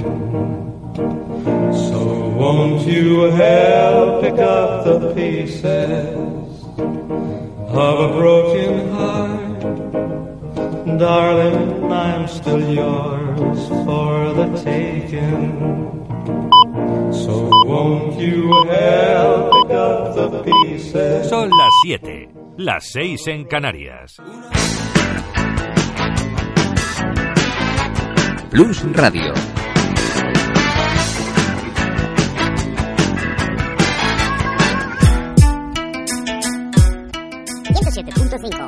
Próxima tortura. Y volvemos ya para cambiar de bloque una vez más y nos vamos con otro que se va a llamar eh, Love, Death and Influencia japonesa o asiática. Lo Bueno, que. China, China. China. Es Hong Kong siempre. lo que sale. Bueno, esto es- eh, ya os he dicho que esto es muy random para mí, son, mi- son mis modos de entender eh, los siguientes cortos, pero bueno, no esto de que es, es Hong Kong siempre lo que sale, ya lo has decidido tú solo, porque en ningún sitio se, se asegura. A ver, en la de en la de la pava esta que se convierte en zorro, dicen literalmente que es Hong Kong. Es así. Y luego la que es, bueno, la super rara que es el asesinato, he oído por ahí que era Hong Kong porque copiaba literalmente calles y todo eso. Bueno, o podría ser Corea. Hombre, alguien Más que, nada porque es estado coreana. En el bar ese de señoritas, seguro que sabe que es Hong Kong. A ver, da igual donde sea. ya, Es influencia asiática. Esto, Sí. aquí en, en estos tres siguientes cortos vamos a encontrar la influencia de, del anime japonés principalmente, sobre todo el, el cyberpunk. Y estamos hablando de La Testigo, de Witness, eh, Buena Caza, Good Hunt, y la tercera sería, bueno, la tercera es un poco distinta, también tendría algo de influencia de Mad Max, que sería la de Punto Ciego. Esa justo tampoco la he visto. Oh. Esa mola un montón. Está muy Bueno, chula. Me gustó bastante la de punto ciego. Eh, bueno, vamos a ver con quién empiezo. Vamos a empezar con la de The Witness, que para La mí es testigo, un- la testigo. Es una Eso de me las- rompió la cabeza. es uno de las de las ah, de los cortos que más me gustó por sobre todo por la estética visual que tiene, por la animación y, y bueno, y por, Y bueno, porque el episodio en general rompe bastante. Sí, bueno, rompe bastante. La verdad es que el episodio es un poco cliché, ¿vale? El Mm. bucle este es un poco cliché. Que aquí tenemos a una chica que ve presencia un asesinato, sale corriendo, su asesino la persigue, pasan por un montón de Lugares. lugares, entre ellos un puticlub de tendencia látex, mogollón de estilizado. Hay una escena muy tocha ahí. Bueno, escena muy tocha. Es- ya te digo, es un, es un corto hipnótico, literalmente hipnótico. Yo cuando lo estaba viendo estaba así ah, con la boca abierta y la boca En plan, ¿qué ojo nos está pasando? no, es que es- el- el- la belleza de las imágenes, que son un, poco, un bogollón de chillonas, son hiperrealistas desde el punto de vista, sobre todo en movimientos. Es Más el personaje femenino que el masculino. El masculino sí que parece un dibujo animado. La, la chica parece una chica de verdad. Eh, no sé, me gustó un mogollón la estética principalmente. Y luego, bueno, la, la chica corre, la persiguen tal, al final el chico la sigue hasta su casa, ella le da menazo con ella se lo carga y ve, mira por la ventana y le ve al tío y es como si se invirtiera el bucle, ahora es ella la asesina y él es el, Y el el que que, tiene que huir, el que Mm. corre. Y esto nos hace pensar si realmente el tío estaba tan asustado eh, desde el principio y quería hablar con ella realmente para romper el bucle, porque a él le había pasado lo mismo antes. O sea, es un poco extraño, pero bueno. Aquí, ¿qué, veo yo? Pues sobre todo influencia desde mi punto de vista de Takashimi, que... o sea, si alguien ha visto Ichi the Killer, es que es... No sé, es un mogollón de parecido a lo que es el universo, los personajes, la estética... Bueno, la estética la verdad es que basta- bastante única de este corto. Sí. Eh, la dirección es de Alberto Mielgo y el guion de Alberto Mielgo. Pero vamos, que... Esto es español. la productora es Pinkman TV. ¿Qué os pareció de Witness a vosotros? Pues ya lo he dicho, mm, raro. Raro, ¿no? ¿Te gustó no te gustó? O sea, o sea, no es que no me gustara, estuvo bien, pero fue como una un bucle. O sea, fue Sí, es un un bucle, bucle. y al final dices, vaya, te quedas como un poco en shock. Y luego también la persecución, pues es la típica, luego cuando llega al puticlub llega a ser, o sea, a mí me pareció como bastante raro. El puticlub es que es raro. Sí. Que la drag queen ahí en la Ah, puerta. eh, sí, qué asco me dio ese. ¿Por qué? Mola Cuando montón. de repente, que además lo remarcan, que sale la saliva y como que salpica la cámara. Hacen ahí un efecto. Sí, sí, es Eh, un mogollón de currada la animación. Una vez más es hiperrealismo, pero un hiperrealismo extraño porque... No utilizan CGI, o sea, es dibujo de verdad, creo. Utilizan también algo de moldeado 3D, creo. ¿Sí? Pero... ¿Eso lo has mirado? No, no lo sé, pero me ha parecido que Ay, utilizaba. el especialista. Es que no sé lo- cómo está hecho, porque... Ahora, lo que significa el episodio, ya hay, hay episodios en los que sí que me quedo un rato antes de poner el siguiente a pensar un poco lo que he visto y eso. Yo y este lo he visto fue- varias veces porque quería disfrutar de los detalles de la animación. Ya, yo lo vi y intenté pensarlo y no sé, no llegué como a una conclusión exacta de qué mensaje quiere dar. No, mensaje yo creo que ninguno. Es un bucle y ya está. Hmm. El de que vamos, somos ratas corriendo en círculos en un laboratorio. O no todo es lo que parece ser. O simplemente que estaban ahí en una sala de reuniones y dijeron, venga, vamos a meter un bucle para que se así. Eh, next one. Vamos al siguiente que sería el de Good Hunting. Oh, Este este me encantó, es precioso. Este es mi, yo creo que mi favorito en cuanto a historia. Además es una historia que eh, yo creo que está finalizada. O sea, me habría gustado que continuase aunque fuera más larga, pero es uno de los pocos cortos que consiguen realmente una historia redonda. eh, que no te deja ni con ganas de más, ni con preguntas sin resolver, ni nada de esto. Te lo cuentan todo, básicamente. Sí, sí, sí. Me recordó un poco en estética y contexto a, a la serie esta de Avatar, la leyenda de Aang. A mí me recordó a Ghibli. ¿Cu- No sé ¿Cuánto duró el episodio? Me recordó mucho a Ghibli. Eh, a ver, Blind Spot, eh, no, perdón, Good Hunting dura 16 minutos, la dirección es de Oliver Thomas, el guion de Philip Gillard, con una historia de Ken Lui, que, y es una coproducción entre Corea y Estados Unidos. Pues- Esta es medio coreana. Para ser 16 minutos, parece incluso bastante larga la historia. Sí, sí, pero porque es Se redonda, nota es- profundidad y todo. Completamente redonda la historia, no le falta nada. Eh, me recordó, pues eso, un poco a los viajes de Chihiro. No sé, me recordó a Ghibli. Además, cuando terminó, yo me puse a buscar, fíjate la tontería, en internet la- eh, si era verdad todo lo que decían del racismo de los ingleses hacia los chinos durante la Sí. ocupación colonial y todo eso. Por supuesto. Por supuesto. Eh, además, aquí tenemos otro componente más que es el steampunk, que también lo encontramos en Ghibli. Si os fijáis en la Princesa Mononoke, la, lo que es, es- es- Y también la Steampunk. tecnología que se utiliza es muy castillo ambulante también. Eso de como... Bueno, la tecnología que se utiliza es steampunk. No sé Sí. si os- vosotros conocéis el género, habéis leído, visto algo.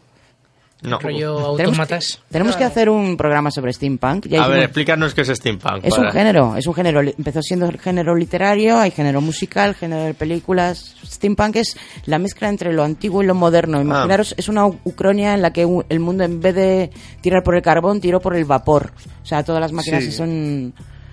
Sí, eh, o sea, que es una rama tipo como existe la de Cyberpunk, que es la de cibernético, todo, medio Bueno, robot, el Cyberpunk habla del futuro. El- Claro. El Steampunk es una Ucronia, no es una... una- Sí, en plan, que aparecen cosas que son como muy antiguas y luego como muy... Todo mezclado. También hay otro género de steampunk que mezcla el viejo oeste con cosas tecnológicas. Los japoneses Bueno, tienden a hacerlo mucho en los animes. El steampunk. Solamente se me ocurre uno y es el de Full Metal Alchemist. Eso es steampunk.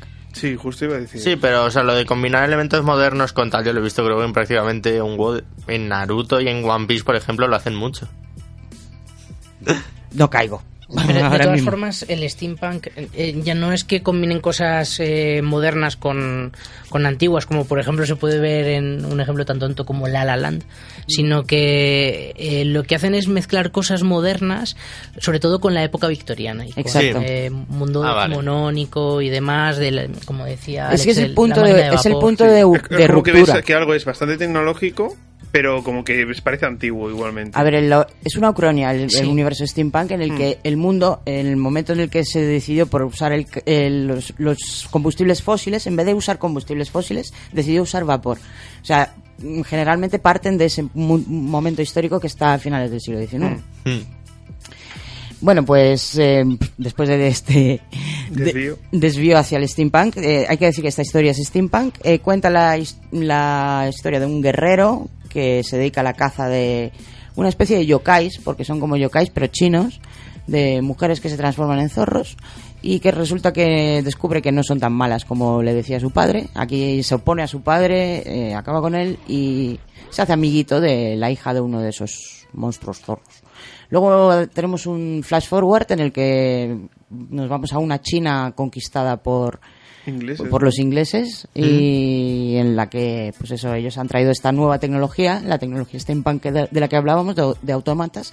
Este guerrero que ya no es guerrero que ya no se dedica a exterminar a ningún bicho se dedica a, a estudiar y se le da- empieza a dar muy bien la- esta tecnología y vamos que se vuelve un ingeniero que te cagas Como un componente Un- importante. como un Cid en Final Sí. Fantasy Hostia. Esa es buena porque últimamente además está jugando al Kingdom Hearts donde sale Cid. Final Fantasy tiene mucho de steampunk Sí. Sí. Y un elemento importante de esta historia es que a medida que avanza la civilización la magia va desapareciendo. Exacto, y eso es muy importante. Y es sustituido, digamos que esta chica le suceden una serie de cosas muy desagradables y malas. Una de las imágenes más perturbadoras de esta antología es de este corto, que por otra parte tiene una animación tradicional, así que no, no os esperéis demasiado gore, pero tiene un punto que es perturbador. O sea, perturbador al estilo de, de yo qué sé, de, de Midori, la, la niña de las camelias. aterrador, pero por el hecho de que parece hasta bastante real, incluso que pasara, que pase eso en la vida. ¿sabes? Sí. No sé. Mm. Bueno, utilizar eh, las violaciones para ocupar eh, países es algo que... No hablo de la violación, hablo de la mutilación, del tema de Ah, te- cuando te le cortan las esa parte, piernas. ¿no? Sí, a la Bueno. parte de violación por fetiche de... Bueno, O sea, básicamente a la una chica forma de esta- violar también. Sí. A la chica esta que había perdido su capacidad de transformarse, había perdido sus poderes por culpa de la tecnología, eh, de repente llega un- el gobernador de- inglés de Hong Kong, creo. Ella era... Ella se dedica a la prostitución, más que nada porque como ya no tiene magia, pues no tiene otra forma de ganarse la vida. Sí, era muy guapa. Entonces, eh, lo que hace es una operación súper chunga al gobernador, muy turbia, en la que la convierte en una especie de cyborg. Bueno, le corta las piernas, Solo las para piernas, de ponérselas de robot. Bueno, al principio las piernas, luego llega a más. Todo el cuerpo. Pero, o sea, no es una operación que ella quisiera. O sea, la forzaron y la obligaron y la mutilaron. Y luego con el cuerpo de robot la viola. Sí, eso aquí tenemos clarísima influencia del cyberpunk em, también japonés en plan ¿cómo se llamaba esta serie? Ah, no me acuerdo. Full Metal no. Bueno, cuando me acuerde lo digo. Sí. Bueno, que al final lo que pasa es que la chica esta va a su amigo y le dice, yo ya estoy en la mierda, ayúdame a volver a cazar, a volver a como era antes ella, ¿no?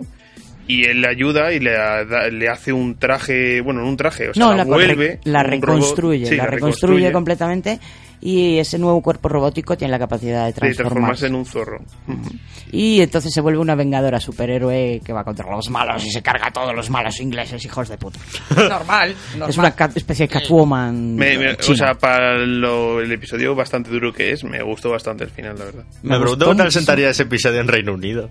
No lo sé, pero me da igual. O sea, es que el Reino Unido, pues que se achanten con las consecuencias de lo que han estado haciendo durante años. bueno, pues eso. Muy interesante este capítulo, uno de los mejores de la antología. Se llama Good Hunting o La Buena Caza. Y nos queda el, el último de este bloque, que no tiene que mucho que ver con los otros dos, que es Blind Spot o El Punto Ciego, que es una especie de Mad Max. Sí, está bastante gracioso, te, me ríes bastante. Los personajes son, a mí me gustan bastante los personajes, o sea, Hmm. Están, están cara- bien caracterizados. Sí, son muy pero carismáticos, qued- a mí se me quedó muy corto. sí. Dura siete minutos.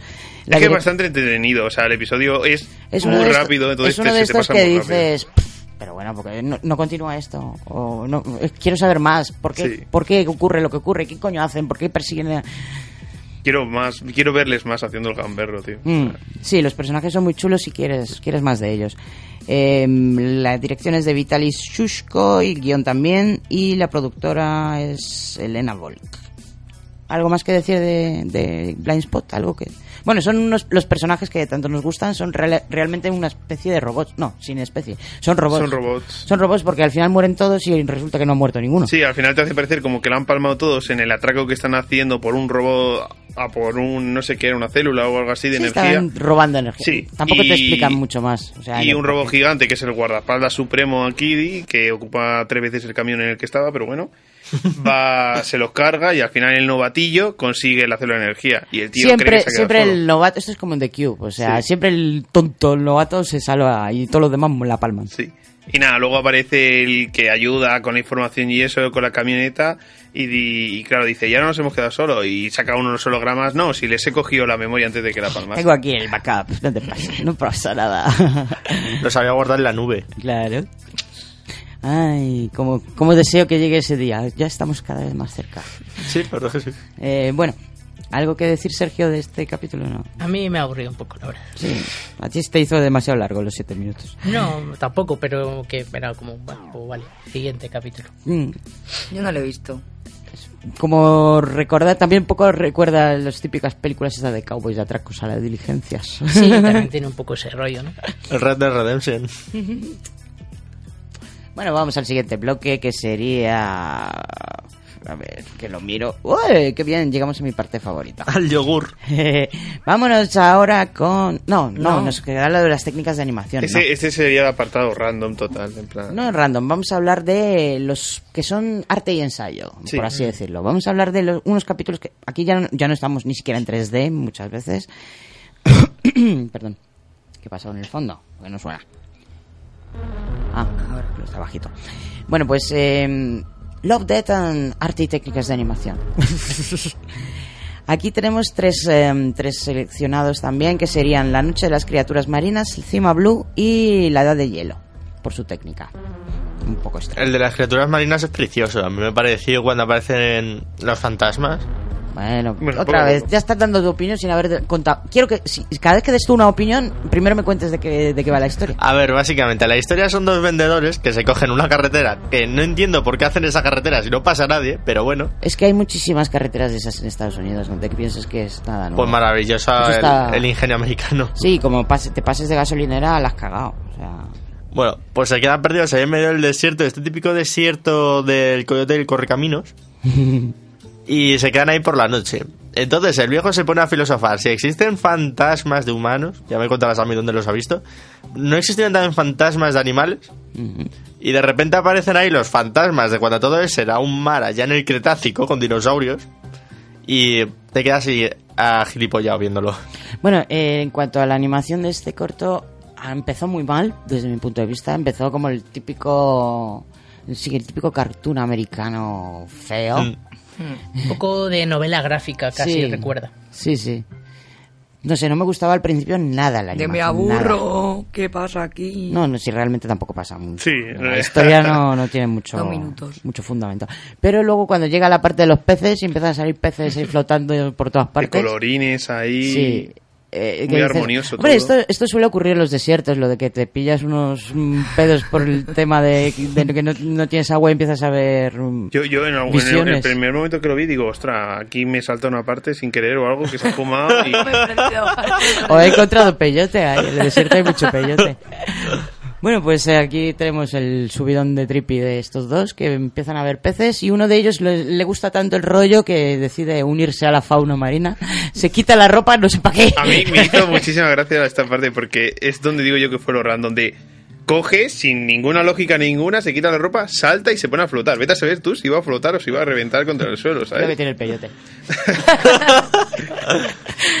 Lógica ninguna. Lo que pasa es que solo le subió a uno, al otro no le subió bien. Bueno, pues eh, empieza a flotar y todo pum, pum, todo muy bonito, todo tal, y de repente Llega un tiburón prehistórico. un megalodón. Aparece un megalodón y se lo zampa.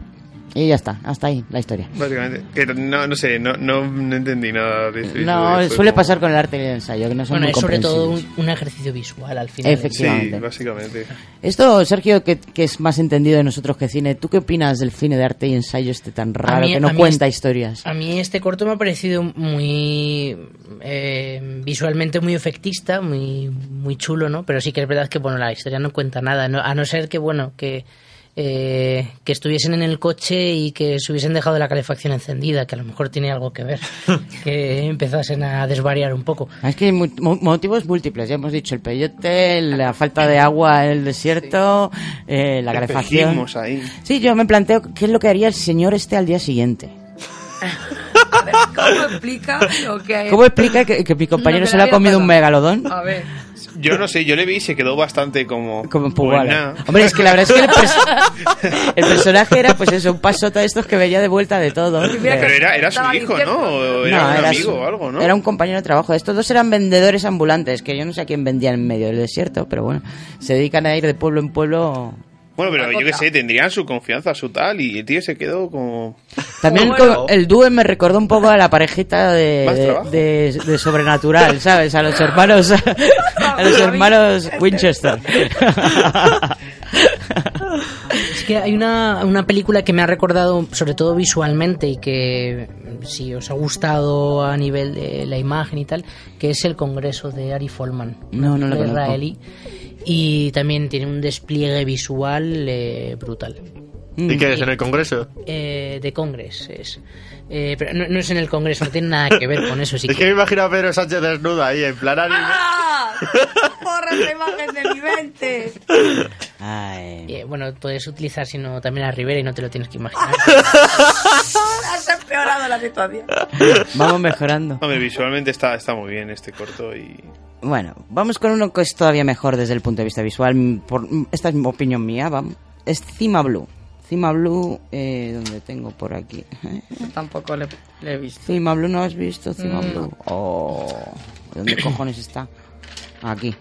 Cima Blue, este es, dura nueve minutos, de Robert Valley, guion de Philip Gellert, y la historia es de Alistair Reynolds. Este ya no sonaba de antes. Es el mismo autor de... No, es de Fish Night. No, espera. Es el mismo autor del- de los... Estos que se quedaron atrapados por las arañas en el...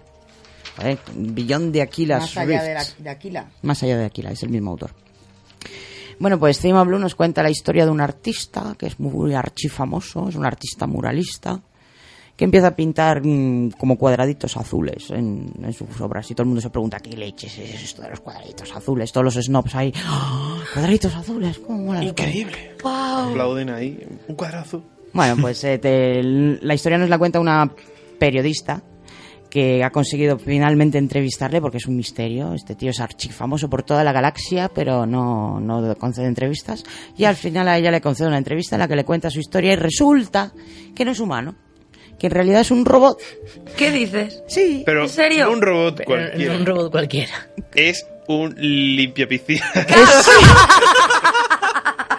Es Obsession, ¿no? Que se- los el robot que se pega a las, a las baldosas de... Bueno, no sé cómo se llama... Yo lo llamo robotín. ¿Cómo? Es que no sé cómo se Es llama. como una especie de rumba, pero piscinera. la rumba piscinera. Sí, es el que limpia los laterales de las Sí, piscinas. que tiene forma de... de Sí, claro. Y entonces él no es que pintase un cuadrado azul, estaba pintando el los cuadrados que él limpiaba cuando estaba trabajando en, bueno, cuando Sí. él estaba limpiando la piscina. Cuando su vida era mucho más simple. Sí.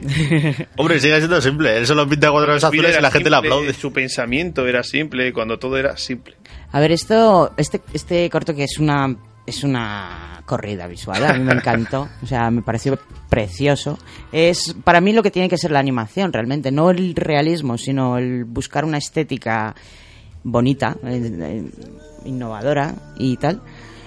Y también te hace pensar, pues, un poquito sobre si nos complicamos demasiado la existencia, so- sobre el valor de la fama o el dinero, que no tenían ninguno para este personaje, eh, sobre si tenemos demasiadas cosas, si no tendríamos que ser un poquito más zen. bueno, el- la historia es un poco snob, eso sí, hay que reconocérselo. Y tal, tienen como pretensiones, eh, pero bueno, Toda la No creo- filosofía que tiene un robot de piscina, ¿eh? Sí, sí, sí. Bueno, Cuando es un robot a que se automejoró a sí mismo. Era- es que no me acuerdo de este detalle. ¿Se automejoró a sí mismo? o- Eh, no, se tenía una niña que era la que a veces lo mejoraba tal y él llegó a un momento en el que podía ir mejorándose Mm. y mejorándose. Bueno. No, se pudo hacer viajero del espacio, podía estar en la lava tranquilamente haciendo... Unos prefieren cascada de agua, pues el cascada de lava que es más intenso. La verdad es que consiguió, consi- consiguió un cuerpo súper super chache, ahí, una, una buena improvement. En fin. Pues esto es Cima Bloom, muy interesante, lo recomiendo, es un, un ejercicio muy, muy chulo. Eh, bueno, y nos queda el de, el de la nevera. el de la nevera el- le llamo yo. The Ice Age. Bueno, la edad de hielo. De ¿Qué opináis de la edad de hielo? Que es una combinación mixta. Tenemos aquí actores reales que se combinan con dibujos animados, al más estilo de. Puro estilo de Roger Rabbit. Sí. O hizo una película de los Looney Tunes así también. sí. Con los pitufos Space también, De hecho, ¿no? Roger Que Rabbit no es de Looney Tunes, el personaje.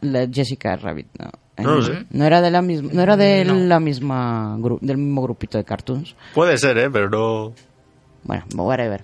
Eh, pues eso, vamos a. Hay muchas animaciones ahora que hacen fusionando animación y realidad. Bueno, eso se lleva haciendo muchos años. Sí. Bueno, pues, eh, ¿qué opináis? ¿Qué me contáis de esta historia? Venga, que solo hablo yo. Es que Pues- no, no quiero aportar. en plan, Lo más Contarme impresionante es la nevera. vamos. ¿De qué va? ¿De qué va? Bueno, pues se supone que una pareja se muda a una nueva casa y se encuentran en una nevera vieja. Congelador. No, era la nevera, Era solo que la parte del congelador abren y hay un mini mundo ahí en la edad de hielo, ¿no? Imagino. salió en Los Sí. Simpson también. ¿verdad? Sí. Sí. Sí. Bueno, eh, no sé si es que ha salido incluso en un plato de comida ahí. Hay un mini universo ahí Sí. y estos dos observadores se dedican a ver cómo transcurre el tiempo, que por cierto va muy rápido para ellos. Que en el transcurso de 17 minutos del episodio es cuando han evolucionado de 17. la edad de hielo. Bueno, no sé cuánto dura. Me Ahora te lo digo. Mm. Nueve. Nueve. Sí, va- se ve cómo, cómo evoluciona la sociedad y cómo se acaba autodestruyendo. Hombre, realmente no sabemos si se autodestruye o Sí. se van a otro sitio. que no, No, no, no. se autodestruyen. ¿tú Sí, no te has pero luego sí se autodestruyen y luego de la destrucción que crean Es como que evolucion- dan un salto evolutivo flipante y luego en las naves se van. Hay una especie de Big Bang, no sabemos si se van a otros sitios y mueren todos y... Es un poco la historia nuestra de la humanidad, ¿no os dais cuenta? Por el que- momento no vamos a estamos llegar a la fase de guerra nuclear, estamos ya acercándonos. Sí, estamos cerquita. Nueve minutos dura. Es de Tim Miller y está basado en una historia de Michael Swannick eh, que se encuentra recopilada en Cuentos de la Tierra Vieja. Pues si la queréis buscar. Mm. Mm, Poco más que decir. poco más que decir de aquí. Estoy buscando a ver si tenía yo algún apunte más sobre este el, sobre el escritor, pero no. La prodigiosa nevera, macho. Sí, un universo en tu nevera. O sea, es una excusa más para que no tengamos que limpiar el, el congelador, que es un coñazo. Si No esperas que a limpiarlo te aparecerá una civilización. Claro, es divertido. Estás matando gente, o sea, no puedes. No puedes, no. No puedes. Bueno, mala idea limpiar. Y luego cuando veas que esté más o menos desarrollado tiras una piedra. Bueno, pues ¿qué toca ahora? Si no queréis hablarme más de Ice Age. ¿Nada más de Ice Age? Vale. Es que es difícil que comentamos, en plan. Es No que sé. es muy curioso. Vamos muy mal de y tiempo luego con la vuelven escaleta. otra vez a la edad de piedra o algo así. Sí, es como otra vez del. Sí. Con dinosaurio. Ah, Pues nada, pues. pues venga, nada. vámonos a la parte divertida, que es que vamos fatal de tiempo. Pues venga. Venga. Eh, ¿Pongo música? Vale. No, es que no da tiempo. Tampoco. Esta nos la saltamos.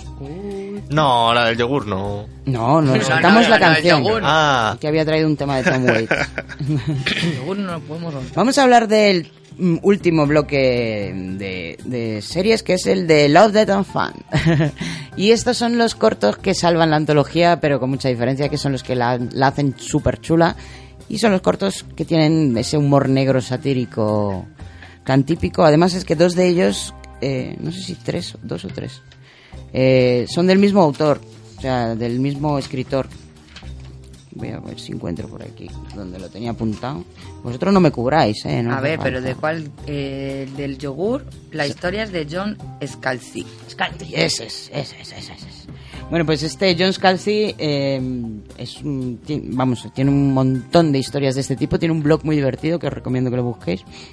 Eh, está basado en, en- Son suyas las historias de tres robots.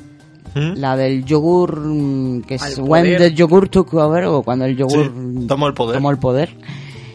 Y Alternate Stories. Eh, historias también, también. o sea, todas, la- alternativas. todas las troll. Sí, este, deberíamos haberlo llamado este bloque Love, Death and John, eh, John Cal. Definitivamente. ¿Con cuál queréis empezar? ¿Cuál os El da más yogur. rabia? La del yogur. Además, esa es una producción española. ¿En Bueno, serio? Sí, Sí. es una Sí. eh, producción hispan- hispano-estadounidense de Blow Studio y el director es Víctor Maldonado y, y Alf- bueno, son dos. Al- y Alfredo y Torres. Alfredo Torres y el guion es de Janice Robertson, basada en la historia de John Scalzi. Eh, este no es tu profe. Sí, creo que sí. ¿Cuál de, ¿Cuál? ¿cómo, que, no, ¿Cómo que crees? ¿No sabes cómo se llama tu plan, profe? No, no es mi profe, es el profesor de los que enseñan arte visual. A ver, explí- cuéntalo bien. Bueno, pues en la universidad a la que voy, que es la UTAD, eh, pues en un- iba con un compañero en mi bus y me contó de que el, uno, el que hizo el del yogur al poder, eh, uno de los diseñadores, eh, trabaja en mi universidad. Bueno, lo hemos intentado. Intenté, hemos- intenté conseguir una entrevista con él, pero no pudo. No, pues, Vaya. un hombre muy ocupado. Muy ocupado. A lo mejor haciendo la segunda temporada de Amor, Muerte, Más Robot. ¿Quién Sí, sí, sí, si está en la segunda temporada lo volveremos a intentar. A El yogur si- 2, el yogur contraataca.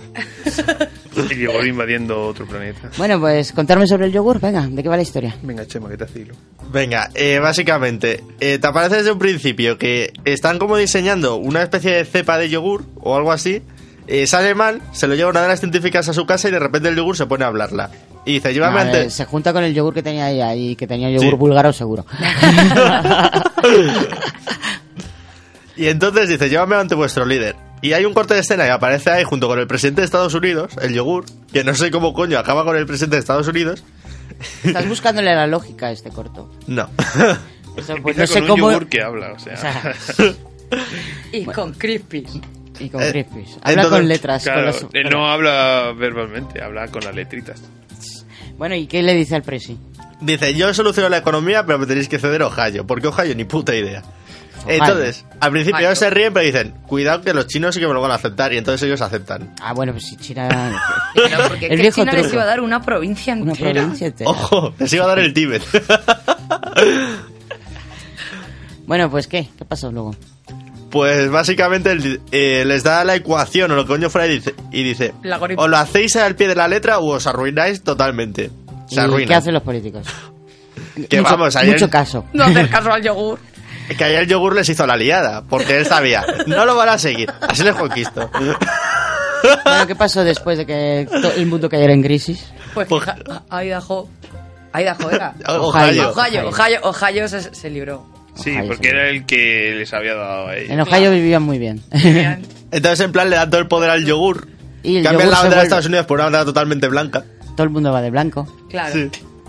Y bueno, y se vuelve todo el planeta muy súper feliz, muy súper sano Pero y al principio saludable. hubo revueltas en contra del yogur. Sí, de los, de los intolerantes a la lactosa. Estaban súper enfadados. Esos estaban muy enfadados. sí.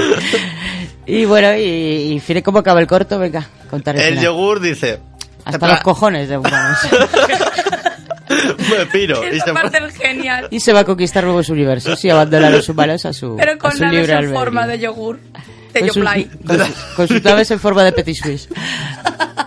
Muy bueno, muy bueno. Yo creo que realmente desde el principio lo estaban pensando y dijeron, primero les conquistamos, utilizamos sus recursos y los vamos. Esto, vamos a ver, eh, si volvemos a, la- a nuestras teorías conspiratorias favoritas de los Anunnakis y, y los Alien Illuminati, ¿no, ¿no os recuerda un poco a eso? O sea, sobre todo los humanos en esta historia. Claro, el yogur eran los Anunnaki. Todo cuadra. Todo, claro. Y luego se fueron a- y nos abandonaron ahí, claro, ya, Claro. desde que ya no están, pues no estamos completos. bueno, muy buena la del de yogur. a tu vida. Muy buena Sí. la del yogur. Vamos a con otra que tiene una animación parecida, porque es, es- bueno, aquí tenemos una animación totalmente cartoon cómica. Seguimos en el 3D, pero es una animación mogollón de infantil ahí.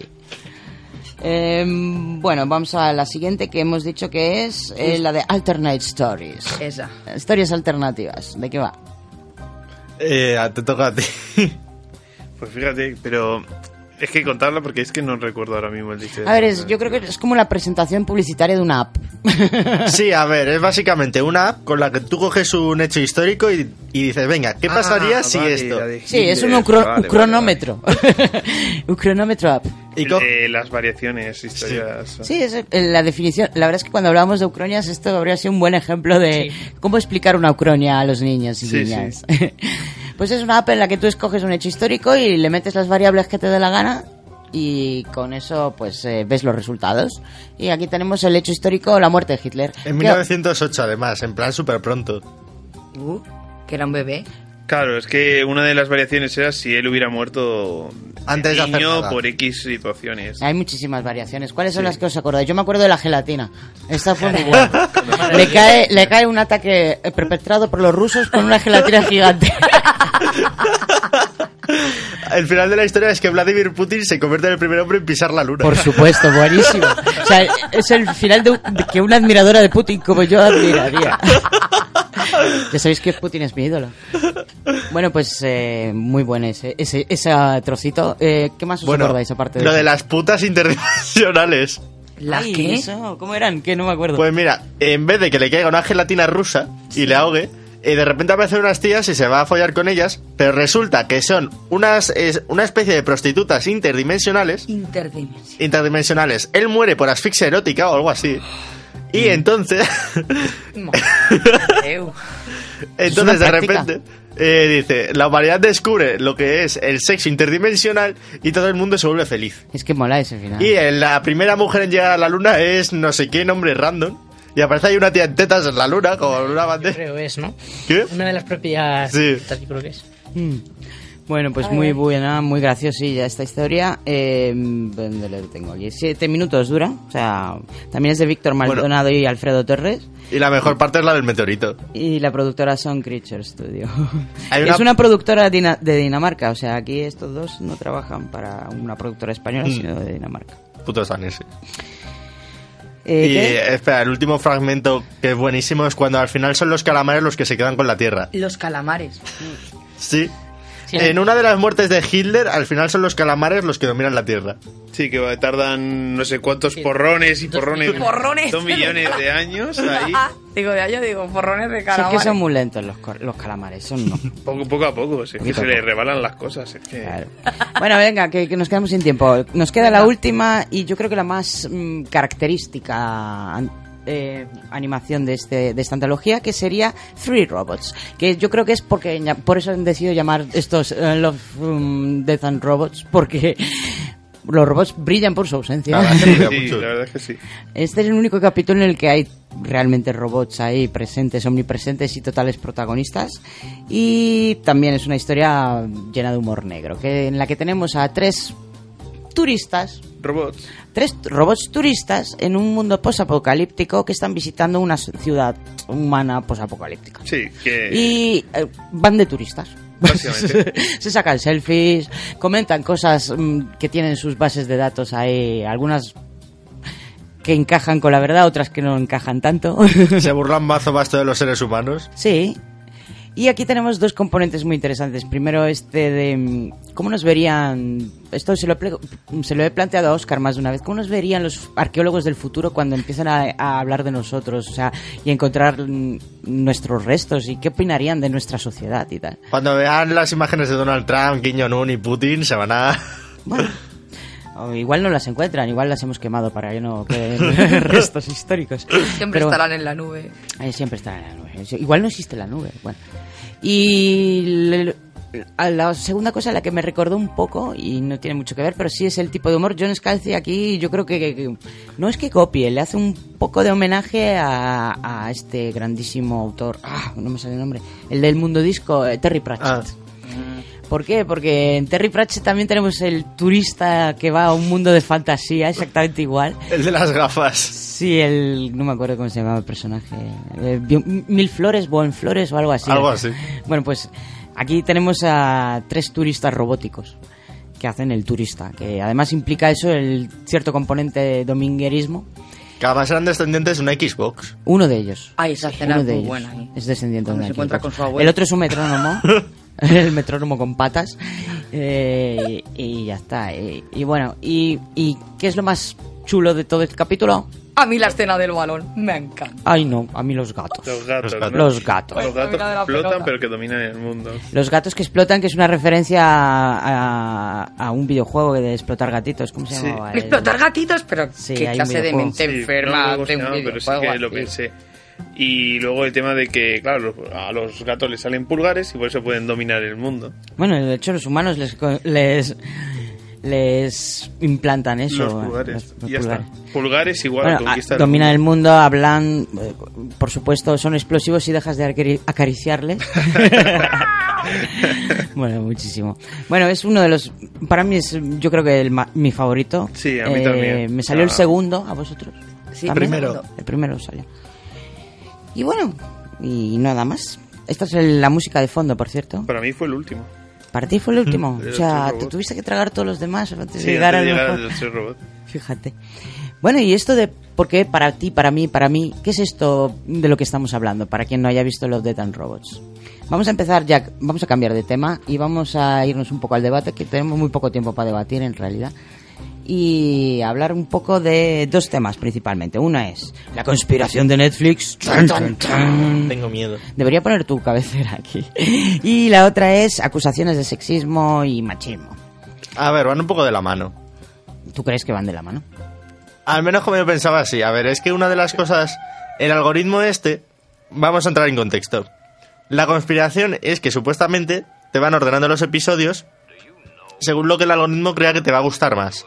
En un orden en el que que te va a enganchar más. Entonces, lo del sexismo y el racismo y todo eso venía porque hay otra polémica en Netflix que está un poco relacionada, que es que a veces, eh, ¿sabéis las carátulas estas que os aparecen cuando, os eh, cuando veis una película? En plan que te aparecen como shots de la película. Pues eh, eh, hay mucha gente negra en Estados Unidos que se ha quejado en plan que había películas en las que solo salía un negro 5 minutos y que siempre la imagen que les aparecía ahí para promocionar es el negro. Mm, interesante. Mm. Vamos a ver, ¿cómo funcionaría el algoritmo de Netflix? Él va recopilando información sobre lo que vamos viendo principalmente y toda la información que le queramos dar cuando hacemos el, la inscripción. Y bueno, y te ofrece cosas que están adaptadas a tus gustos. O sea, las recomendaciones que hace de lo que estáis hablando, ¿no? Sí, hablamos del algoritmo en general. Eh, no sé cómo hasta qué punto este algoritmo Pero eso fue. también lo hace Google y todo. casi Ya lo todo, sé, ¿no? eh, Ah, vale. pero si no es una cosa exclusiva. de ver, Netflix. el problema es que Netflix supuestamente no lo hace, o eso dicen. Sí, mentiroso. No, no, o sea, ellos dicen que no lo hacen. Ahí viene la polémica. Bueno, ellos Se dicen, bastante hubo lo un caso muy sonado con este tema de Love, Death and Robots y fue una queja por parte de la comunidad LGTB, que decía que es que le habían ordenado esto porque sabían que, que ellos eran gays y por eso le habían puesto el de Sony Edge, creo que era, el primero. Eh, Netflix dijo que no tiene ni puta idea de la orientación sexual de sus um, de sus um, Clientes. ¿cómo se- clientes y O sea, ¿es y ahí se aposta para que la gente no se queje o no tiene nada que No, no, ver? no, yo creo que tendrá que ver que, eh, digamos que eh, Porque, Netflix no es que negara la existencia del algoritmo, negó la existencia de la, de la variable LGTBI. O sea, el algoritmo existe, pero tú le puedes meter diferentes variables. O sea, por ejemplo, una es qué es lo último que ha visto el cliente. Y según eso, pues va seleccionando. Es que probablemente, eh, aunque pueda sonar mal decirlo, eh, el colectivo eh, LGTB seguramente que ve un tipo de, Sí, es bastante de cine y probable. de series, ¿no? Claro, o Y sea- entonces, en función de eso, les habrá parecido unos capítulos u otros. Claro, o sea, yo creo que el algoritmo que tiene es bastante lógico. Tú, o sea, igual que hay comedia, ciencia ficción, tal, pues lo que tú veas más va cogiendo y va categorizando lo A que ver, te No recomienda. estamos discutiendo, o sí estamos discutiendo. Venga, vamos a discutir sobre eso. Vamos a discutir sobre si es adecuado o no es adecuado un algoritmo. No O es adecuado para nada, en mi opinión, pero... A mí me parece bien, a porque Javi me, le parece facili- bien. me facilita encontrar las cosas que me molan. Por ejemplo, en Netflix, que el anime no abunda mucho, a mí hay veces que me apetece ver anime, y por ejemplo, al principio me costaba un montón encontrar series que me molaban o anime, y luego, según vas viendo, te va facilitando esa ayuda a ver cosas. Claro que al facilitarte eso, si hay cosas nuevas o cosas que investigar, Ahí que está ya... el pero. Ese es el pero que te iba a decir. Claro. O sea, el algoritmo está muy bien, pero te crea una burbuja. Sí. Y esto se ha criticado mucho el algoritmo de Facebook también, sobre todo en temas políticos. A mí no me- La gente Ah, se piensa con, con determinadas tendencias políticas que el mundo es exactamente igual a como ellos creen que es, pero no ven la parte fea, por así decirlo. O sea, yo al no tener amigos nazis en mi, en mis grupos y, y- y redes sociales, pues no veo la parte nazi del mundo, pero la parte nazi está ahí. Aunque los tengas, aunque los tengas como amigos, tampoco los ves. Porque no te interesa ese tema y entonces Facebook Claro, te lo esconde. va filtrando. O sea, eh, lo que hace es aislarnos en nuestras propias burbujas y darnos una percepción irreal de, Falsa, del mundo. Y a mí no me preocupa tanto eso de la burbuja, que es cierto que está ahí, sino el hecho de que haya algoritmos que estén recopilando nuestros gustos y cómo ir combinando determinados hechos para que una cosa nos guste. Es que yo leí hace poco, bueno, hace poco, hace unos meses, un libro en el que te hablaba un poco sobre este algoritmo, además de uno de estos gurús de Silicon Valley, y claro, te quedas pensando, claro, tú imagínate a un político que use ese algoritmo y que a través de Facebook, por ejemplo... No me lo tengo que imaginar. O sea, ya existe ese político. Ese político existe y se llama Donald Trump. Eh, sí, en parte. Es decir, imagínate que te van apareciendo noticias en Facebook, tú eres una persona, digamos, de centro, ¿no? Y te va apareciendo una noticia así, de centro, pero que tiende un pelín a la derecha, ya te metes ahí. Y ya como te medio indignas. Y poco a poco, con- a lo largo de los días, poco a poco va logrando que tu ideología va tendiendo más hacia la derecha. A ver, si esto, Si esto no ya tuviera- existe. si esto ya sociales. existe y se hizo. De hecho, es una de las formas, por lo que dicen los analizadores políticos, por- con las que consiguió Donald Trump ganar las elecciones. No tanto haciendo campaña tradicional, sino en redes sociales, sobre todo en la América profunda y metiendo fake news. Fake news. Que además se, se hacían desde, desde países europeos. Y Rusia. y eh, Rusia. A ver, aquí está el amigo Putin. El amigo Putin es un puto genio. Es decir, Pero eso también es un poco dejarte comer la cabeza, ¿no? A ver, si tú tienes tus pins, ¿sabes? Pero es que Tus te lo haces de ideas una manera tan claras y ligera. eso. Es que tú eres un hombre con las ideas muy claras, pero eh, es eso, que también sabes muy bien lo que te gusta. Ya. no pero tampoco podrías descubrir nada nuevo, te lo vuelvo a decir. Tú estás en No. una burbuja en la que no podrías descubrir una cosa que... Pero aún así, mira, por muy claras que creas que tengas las ideas, hazme caso de que este algoritmo te termina conociendo tan bien que logra cambiar poquito a poco tus ideas.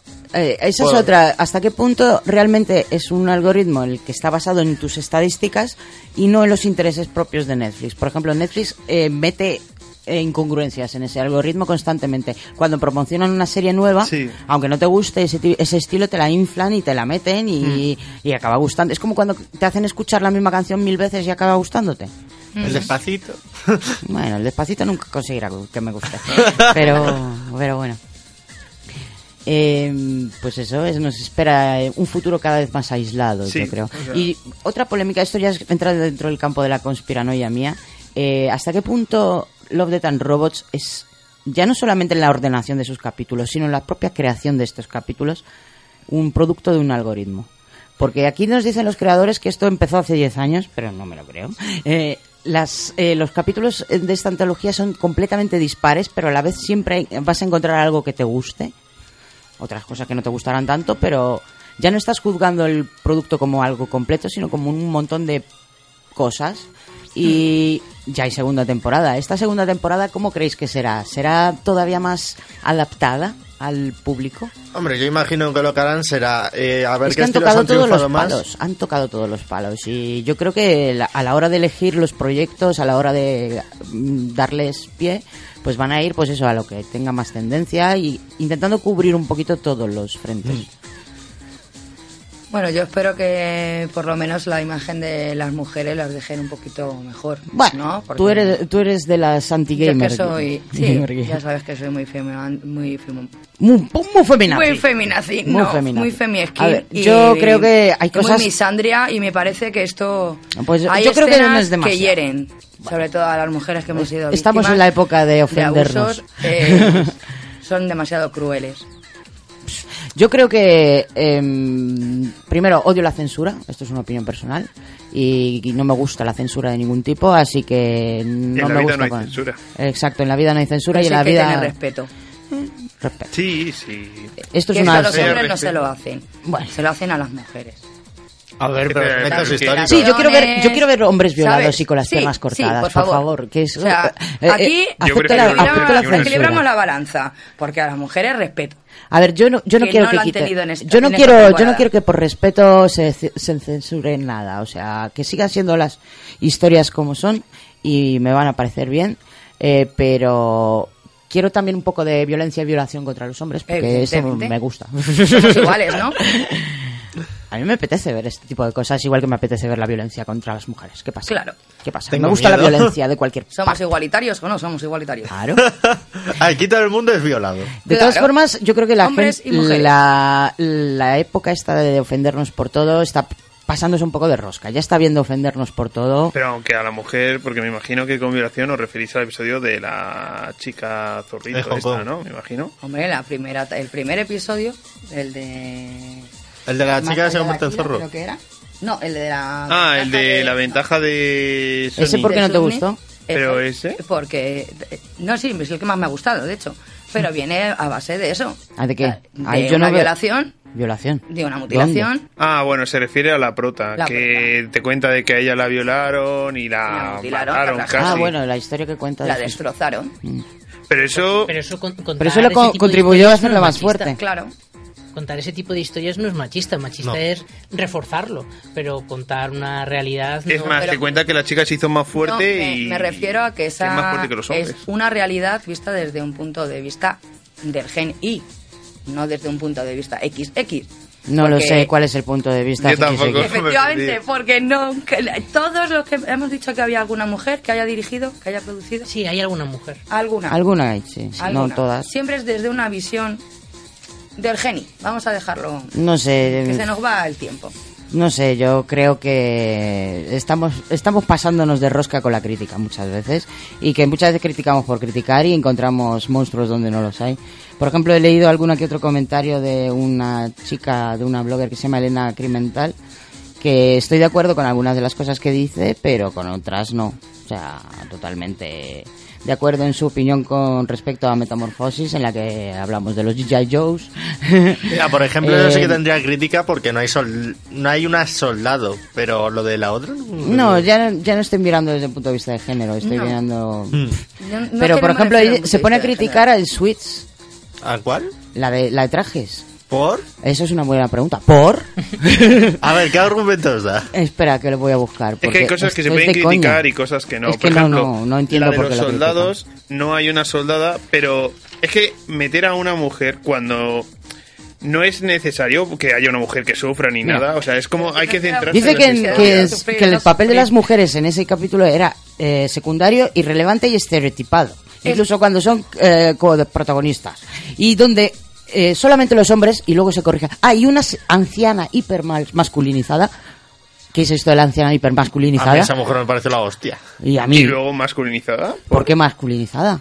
Es Es, ella, es, es- señora, es la blogger claro. desde su punto de vista eh, eh, eh, completamente encasillado, la que dice que es hipermasculinizada. ¿Por qué? Por, por estar en un robot es hipermasculinizada. Por estar en un robot haciendo lo que estaban haciendo los otros tíos ya tiene que ser masculina. No puede ser una mujer que está haciendo ella misma. Además, yo, Claro, es- pues es- eso. es- esa soy yo dentro de unos años. Yo, yo soy exactamente igual que esa vieja, con el cigarro y con toda la mala Pero- hostia. Serías tú y sería yo también ahí con el purillo matando bichos. Joder, Claro, ahí está la muerte. es- vamos a ver, ¿qué tiene de malo el- la- que las mujeres no nos comportemos como mujeres? Yo a lo que me refería es de toda la temporada. O sea, si tú ves todos los que yo creo, hay algunos que no he visto, ¿eh? La imagen que se percibe de, de las mujeres no es real. Es una mujer, o sea, las mujeres que estamos, que estamos allí representadas. Estamos hablando de dibujos animados. Aparte, ¿vale? O sea, Eso que sea real. Eso que, se- eso que quede constancia. A ver, no ¿vale? le Que es pidamos, no le- animación, no que le no es pidamos realidad, realismo a esta ¿vale? antología, por Incluso Dios. hiperrealismo. Es, yo lo veo desde un punto de vista masculino. Creo que falta ahí un poquito del yin. No sé, depende. Yo, por Lo que ejemplo, le hay muchas escenas que no hubiera metido, o sea, si hubiera sido yo el que lo hubiera hecho. Por escenas que a lo mejor son un poco exageradas o escenas que sobran un No, poco. yo no quitaría nada. O sea, yo odio la tampoco, ¿eh? censura.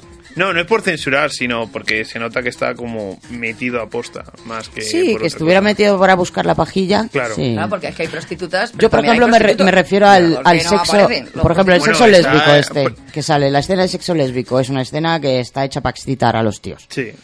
No sé. Totalmente. ¿Ves? Eso es como algo metido a la fuerza, ¿sabes? ¿Sabes? O, por ejemplo, en el este el testigo, ¿no? Que hay un puticlub y el que está es un tío, o sea, hay como muchas mujeres y solo un A hombre ver, cuando un- podría haber el- también un par de hombres que a ver, pero no Sí, sé. si hablamos de un futuro cyberpunk, debería Claro. haber hombres en ese puticlub. Pero bueno, es cierto que en los puticlubs lo que predomina son las mujeres. Claro, pero es eso, son como no sé. Fetiches. Fetiches. Claro. Pues eso. Eh, digamos que tenemos nuestras esperanzas. ¿Cuál es la vuestra opinión general? Así, ya para concluir el. La, la serie es bastante entretenida y muy recomendable verla, o sea, no vas a sentir tu tiempo perdido. Hay algunas que te molarán menos, pero otras que te molarán bastante. Para mí, principalmente, fue un poco decepcionante. Pero por culpa mía, o sea, yo tenía las expectativas demasiado altas cuando la empecé a ver y me esperaba algo mucho mejor y no conseguí Ya, eso. yo es que cuando la empecé a ver como salió así de la nada, no a me... ti te salió, a mí me la recomendaron. Me A mí es dijeron, que ni me "Tienes llegó notificación de una Netflix, serie que ¿sabes? se llama Love Sex, and- eh, digo, Love Death and... Aunque sex también. Es que es más bien sexo, porque Es que- Love por sí. ningún lado. Ya. Eh, pues eso. Entre que- el alienígena y el pavo es en los años luz. Sí que hubo love. Sí, mucho love. Eh, pues eso, eh, me la recomendaron y solamente el título, que ya es una cosa que, te, que me llegó muy... Impacta.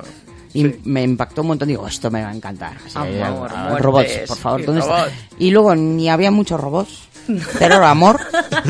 Y bueno, y mucha muerte, muerte, muerte, sí, mucha sí. muerte. Venga, sí. vale. Lo de la muerte me gustó, eh, ahí cumplió las expectativas. Creo que en todos los episodios este, muere alguien. Bueno, excepto en tres robots ahí a lo mejor. Violencia hay por todas partes. Y en la del yogur tampoco murió.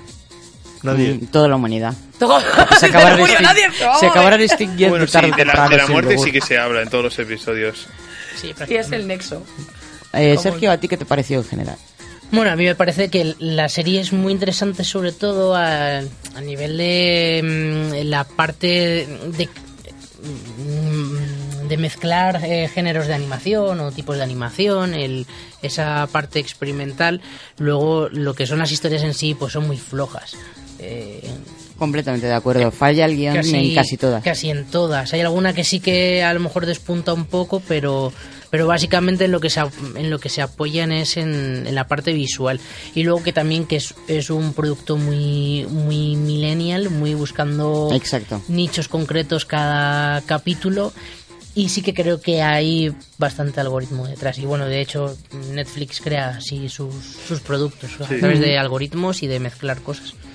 Y bueno, y como añadido, también hay que decir que falla sobre todo la parte del guion. Tú que eres guionista, me imagino que le habrás, te habrás dado cuenta que, no sé, la gran mayoría, eh, escribir, escribir y hacer un corto es un arte. Y el contar una historia en poco tiempo Claro, es lo que pienso, que a lo mejor tienes un unas poco restricciones que implican tiempo, ¿no? implican pues eso el, el generar pues eso un- la una sensación al espectador que que no tenga que ver con la ansiedad de y esto cómo continúa y esto porque no me lo han explicado y esto porque es así deberían ser redondas buscando por lo menos esa redondez o, o no intentar ser tan complicadas o sea no tan complejas Como la de la buena caza, ¿no? Que esa es bastante redonda. La de la chica. Sí, ese es uno de los episodios redondos, pero había otros que eran demasiado complejos, como el de Aquila, por ejemplo, que a a- te deja con ganas de más, con Sí, ganas de mucho hecho, más. es lo que yo había he pensado. Digo, voy a ver el segundo. Y es como, uy, pero si son tres robots, esto es totalmente diferente. Sí que, sí que es verdad que escribir un corto es muy difícil porque te obliga a ser muy conciso y a contar una historia en, muy poco tiempo y no siempre es fácil. Pero yo también creo que uno de los problemas de algunos de estos cortos que no funcionaban tan bien es que yo no sé si estaba bien escogido el tipo de animación que, que, que, utilizaron en ese corto, por ejemplo, en el que estabas hablando. De Aquila. Em, porque hay una animación que, que se va tanto al hiperrealismo que a veces lo que consigue es que esté vacía, que... Sí, que te recuerda a un videojuego. que- y ya no que te recuerde a un videojuego, es que al final, si te lo llevas, por ejemplo, a acción real con actores de, de carne y hueso, ¿no? Em, Vas a conseguir te- un te- efecto te- mucho claro, mejor. eh, es más fácil empatizar, pero en el momento en el que intentas que la animación sea igual que una persona real, eh, le quitas el Le alma que te da el actor. No, y aparte Mm. que ni consigues el alma del actor ni consigues el efecto de la animación, porque la animación no debería Claro. servir para eso. O sea, la animación no está hecha para, eh, para imitar a la perfección y ser una fotocopia de la realidad. Tendría que tener, tiene sus propios, mm, sus propias características, sus propios eh, conceptos y debería explotarlos. En el momento en el que te tiras tanto intentando imitar la realidad que no te das cuenta de que es mucho más fácil que filmes la realidad, te va a salir más barato, te va a dar menos dolor de cabeza. Hazlo, ¿para qué lo quieres hacer tan hiperrealista? Co- como los juegos que son reales, que impresionan tal, pero luego están los de bits y eso, que siguen impresionando y siguen gustando bastante. A ver, en un juego tiene más sentido, pero porque un juego tiene mucho más. O sea, en, en un juego tú, tú formas parte de la historia, tiene otras mecánicas, otros, eh, otras cosas. En una- o sea, eh, la- una gran cantidad de estos cortos podrían ser haber sido perfectamente cinemáticas de un videojuego. Sí. Pero te falta el resto del Sí, videojuego. falta la parte inmersiva ¿no? de, de la historia. Y no la tienes, estás haciendo Por un corto ejemplo, animado. eh, la, la del hombre lobo, yo creo que se lo habrán hecho no en CGI, sino en animación pura. Con una bonita animación que ahí se podría haber hecho por culpa de que están en un desierto. O sea, que imagínate que lo hubieran hecho un poco al amanecer, luego la luz de la luna. Sí que hubiera sido bonito. Además, yo soy una ferviente defensora de la animación en 2D. Me encanta la animación en 2D. Yo creo que a todos los que están aquí. Y el hecho de que se haga tanta producción en 3D, sobre todo de dibujos animados para niños últimamente, a mí me toca seriamente las narices. Y dices, ¿pero para qué? ¿Para qué os molestáis en hacer una, yo qué sé, un Vicky el Vikingo en 3D? Por favor, si ya existe el Vicky el Vikingo, no... o sea, Bueno, ya les ha dado por hacerlos con humans. Todas No. las películas de Disney. Da igual. Si es que no. La animación es- debería conservar su, su espíritu. Sí, y la animación, toque de animación, y la animación toque. 3D debería ser. No debería ser una imitación de la realidad. O sea, debería poder explotar estas cosas que solamente tiene la animación 3D. Yo, a ver, eh, ya esto yo creo que lo he contado, veo bastante porno en, animado en 3D. Y es lo, lo, lo gracioso de ese porno es que es un poco realista. O sea, eh, explotan el realismo, entre comillas, de, de los cuerpos y tal, pero al mismo tiempo los someten a una serie de procesos que, a los que no podría someter a una persona real. Los estiran, los alargan, los hacen enormes eh, o pequeños. Ahí está la gracia. Y ahí está la gracia, esa animación 3D que tiene sus propias, sus propias dinámicas, que no sea solamente, yo que sé, copiar la realidad, nada más. Porque para eso está estar la realidad y lo hace mucho mejor. Pues sí. Bueno, y terminamos ya el programa porque, madre mía, Se nos fue. se me fue, voy a poner las horarias. Se nos fue de las manos. Eh, bueno, seguir hablando 20 segundos más hasta que, que voy a pinchar las horarias. Vale, pues... Día. eh, Ah, que nos vamos, nos vamos de vacaciones. Que nos eso no lo hemos dicho. es verdad. No lo hemos dicho. Oyentes y queridos y torturados nuestros, Nos vamos de vacaciones. nos vamos de vacaciones y ahora sí. Its Son las 8, las 7 en Canarias. Pues eso, las 8 las 7 en Canarias y nos vamos de vacaciones hasta septiembre, creo, más o menos, ya veremos. Eso lo tenemos que tenemos que debatirlo. A ver los psicópatas lo que dicen. Y pues eso, este es el último capítulo de Kernel Panic. Nos libráis de nosotros por unos cuantas semanas y que lo disfrutéis el verano dentro de lo que cabe. Muchas gracias chicos por venir, gracias Sergio.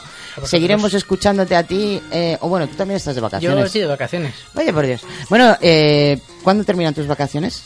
Pues también lo tenemos que ver. Lo tenemos que Vacaciones Pero interminables. tu programa, El Quimérico Inquilino, volverá, ¿no? Volverá, volverá. No sabemos en qué día, porque es un programa ambulante. Eh, actualmente se está emitiendo a los jueves a las, A las 8. ocho. Y bueno, a ver dónde lo colocan. El martes dijiste que día. Por ejemplo, no, hombre. Bueno, podéis escuchar el Sí, podcast también que está en iVoox, ¿eh? Poneros a buscar el Quimérico Inquilino que, vamos, este muchacho sabe mucho de cine y sabe contarlo muy bien. Sobre todo cuando habla de los críticos, qué risa. El criticando el crítico. bueno, pues nada, eh, nos despedimos con otra canción para ti, que es de Ladilla Rusa una vez más. que me ha encantado este grupo, medio descubrimiento. ¿Y de dónde son, por cierto? Eh, no lo sé. Es que tienen como acento portugués o algo. No, no, son españoles, son Sí, españoles. sí. Bueno, pues encarni encarnae, la Villa Rusa y hasta pronto. Pasad buen verano. verano. Hasta luego. Hasta luego.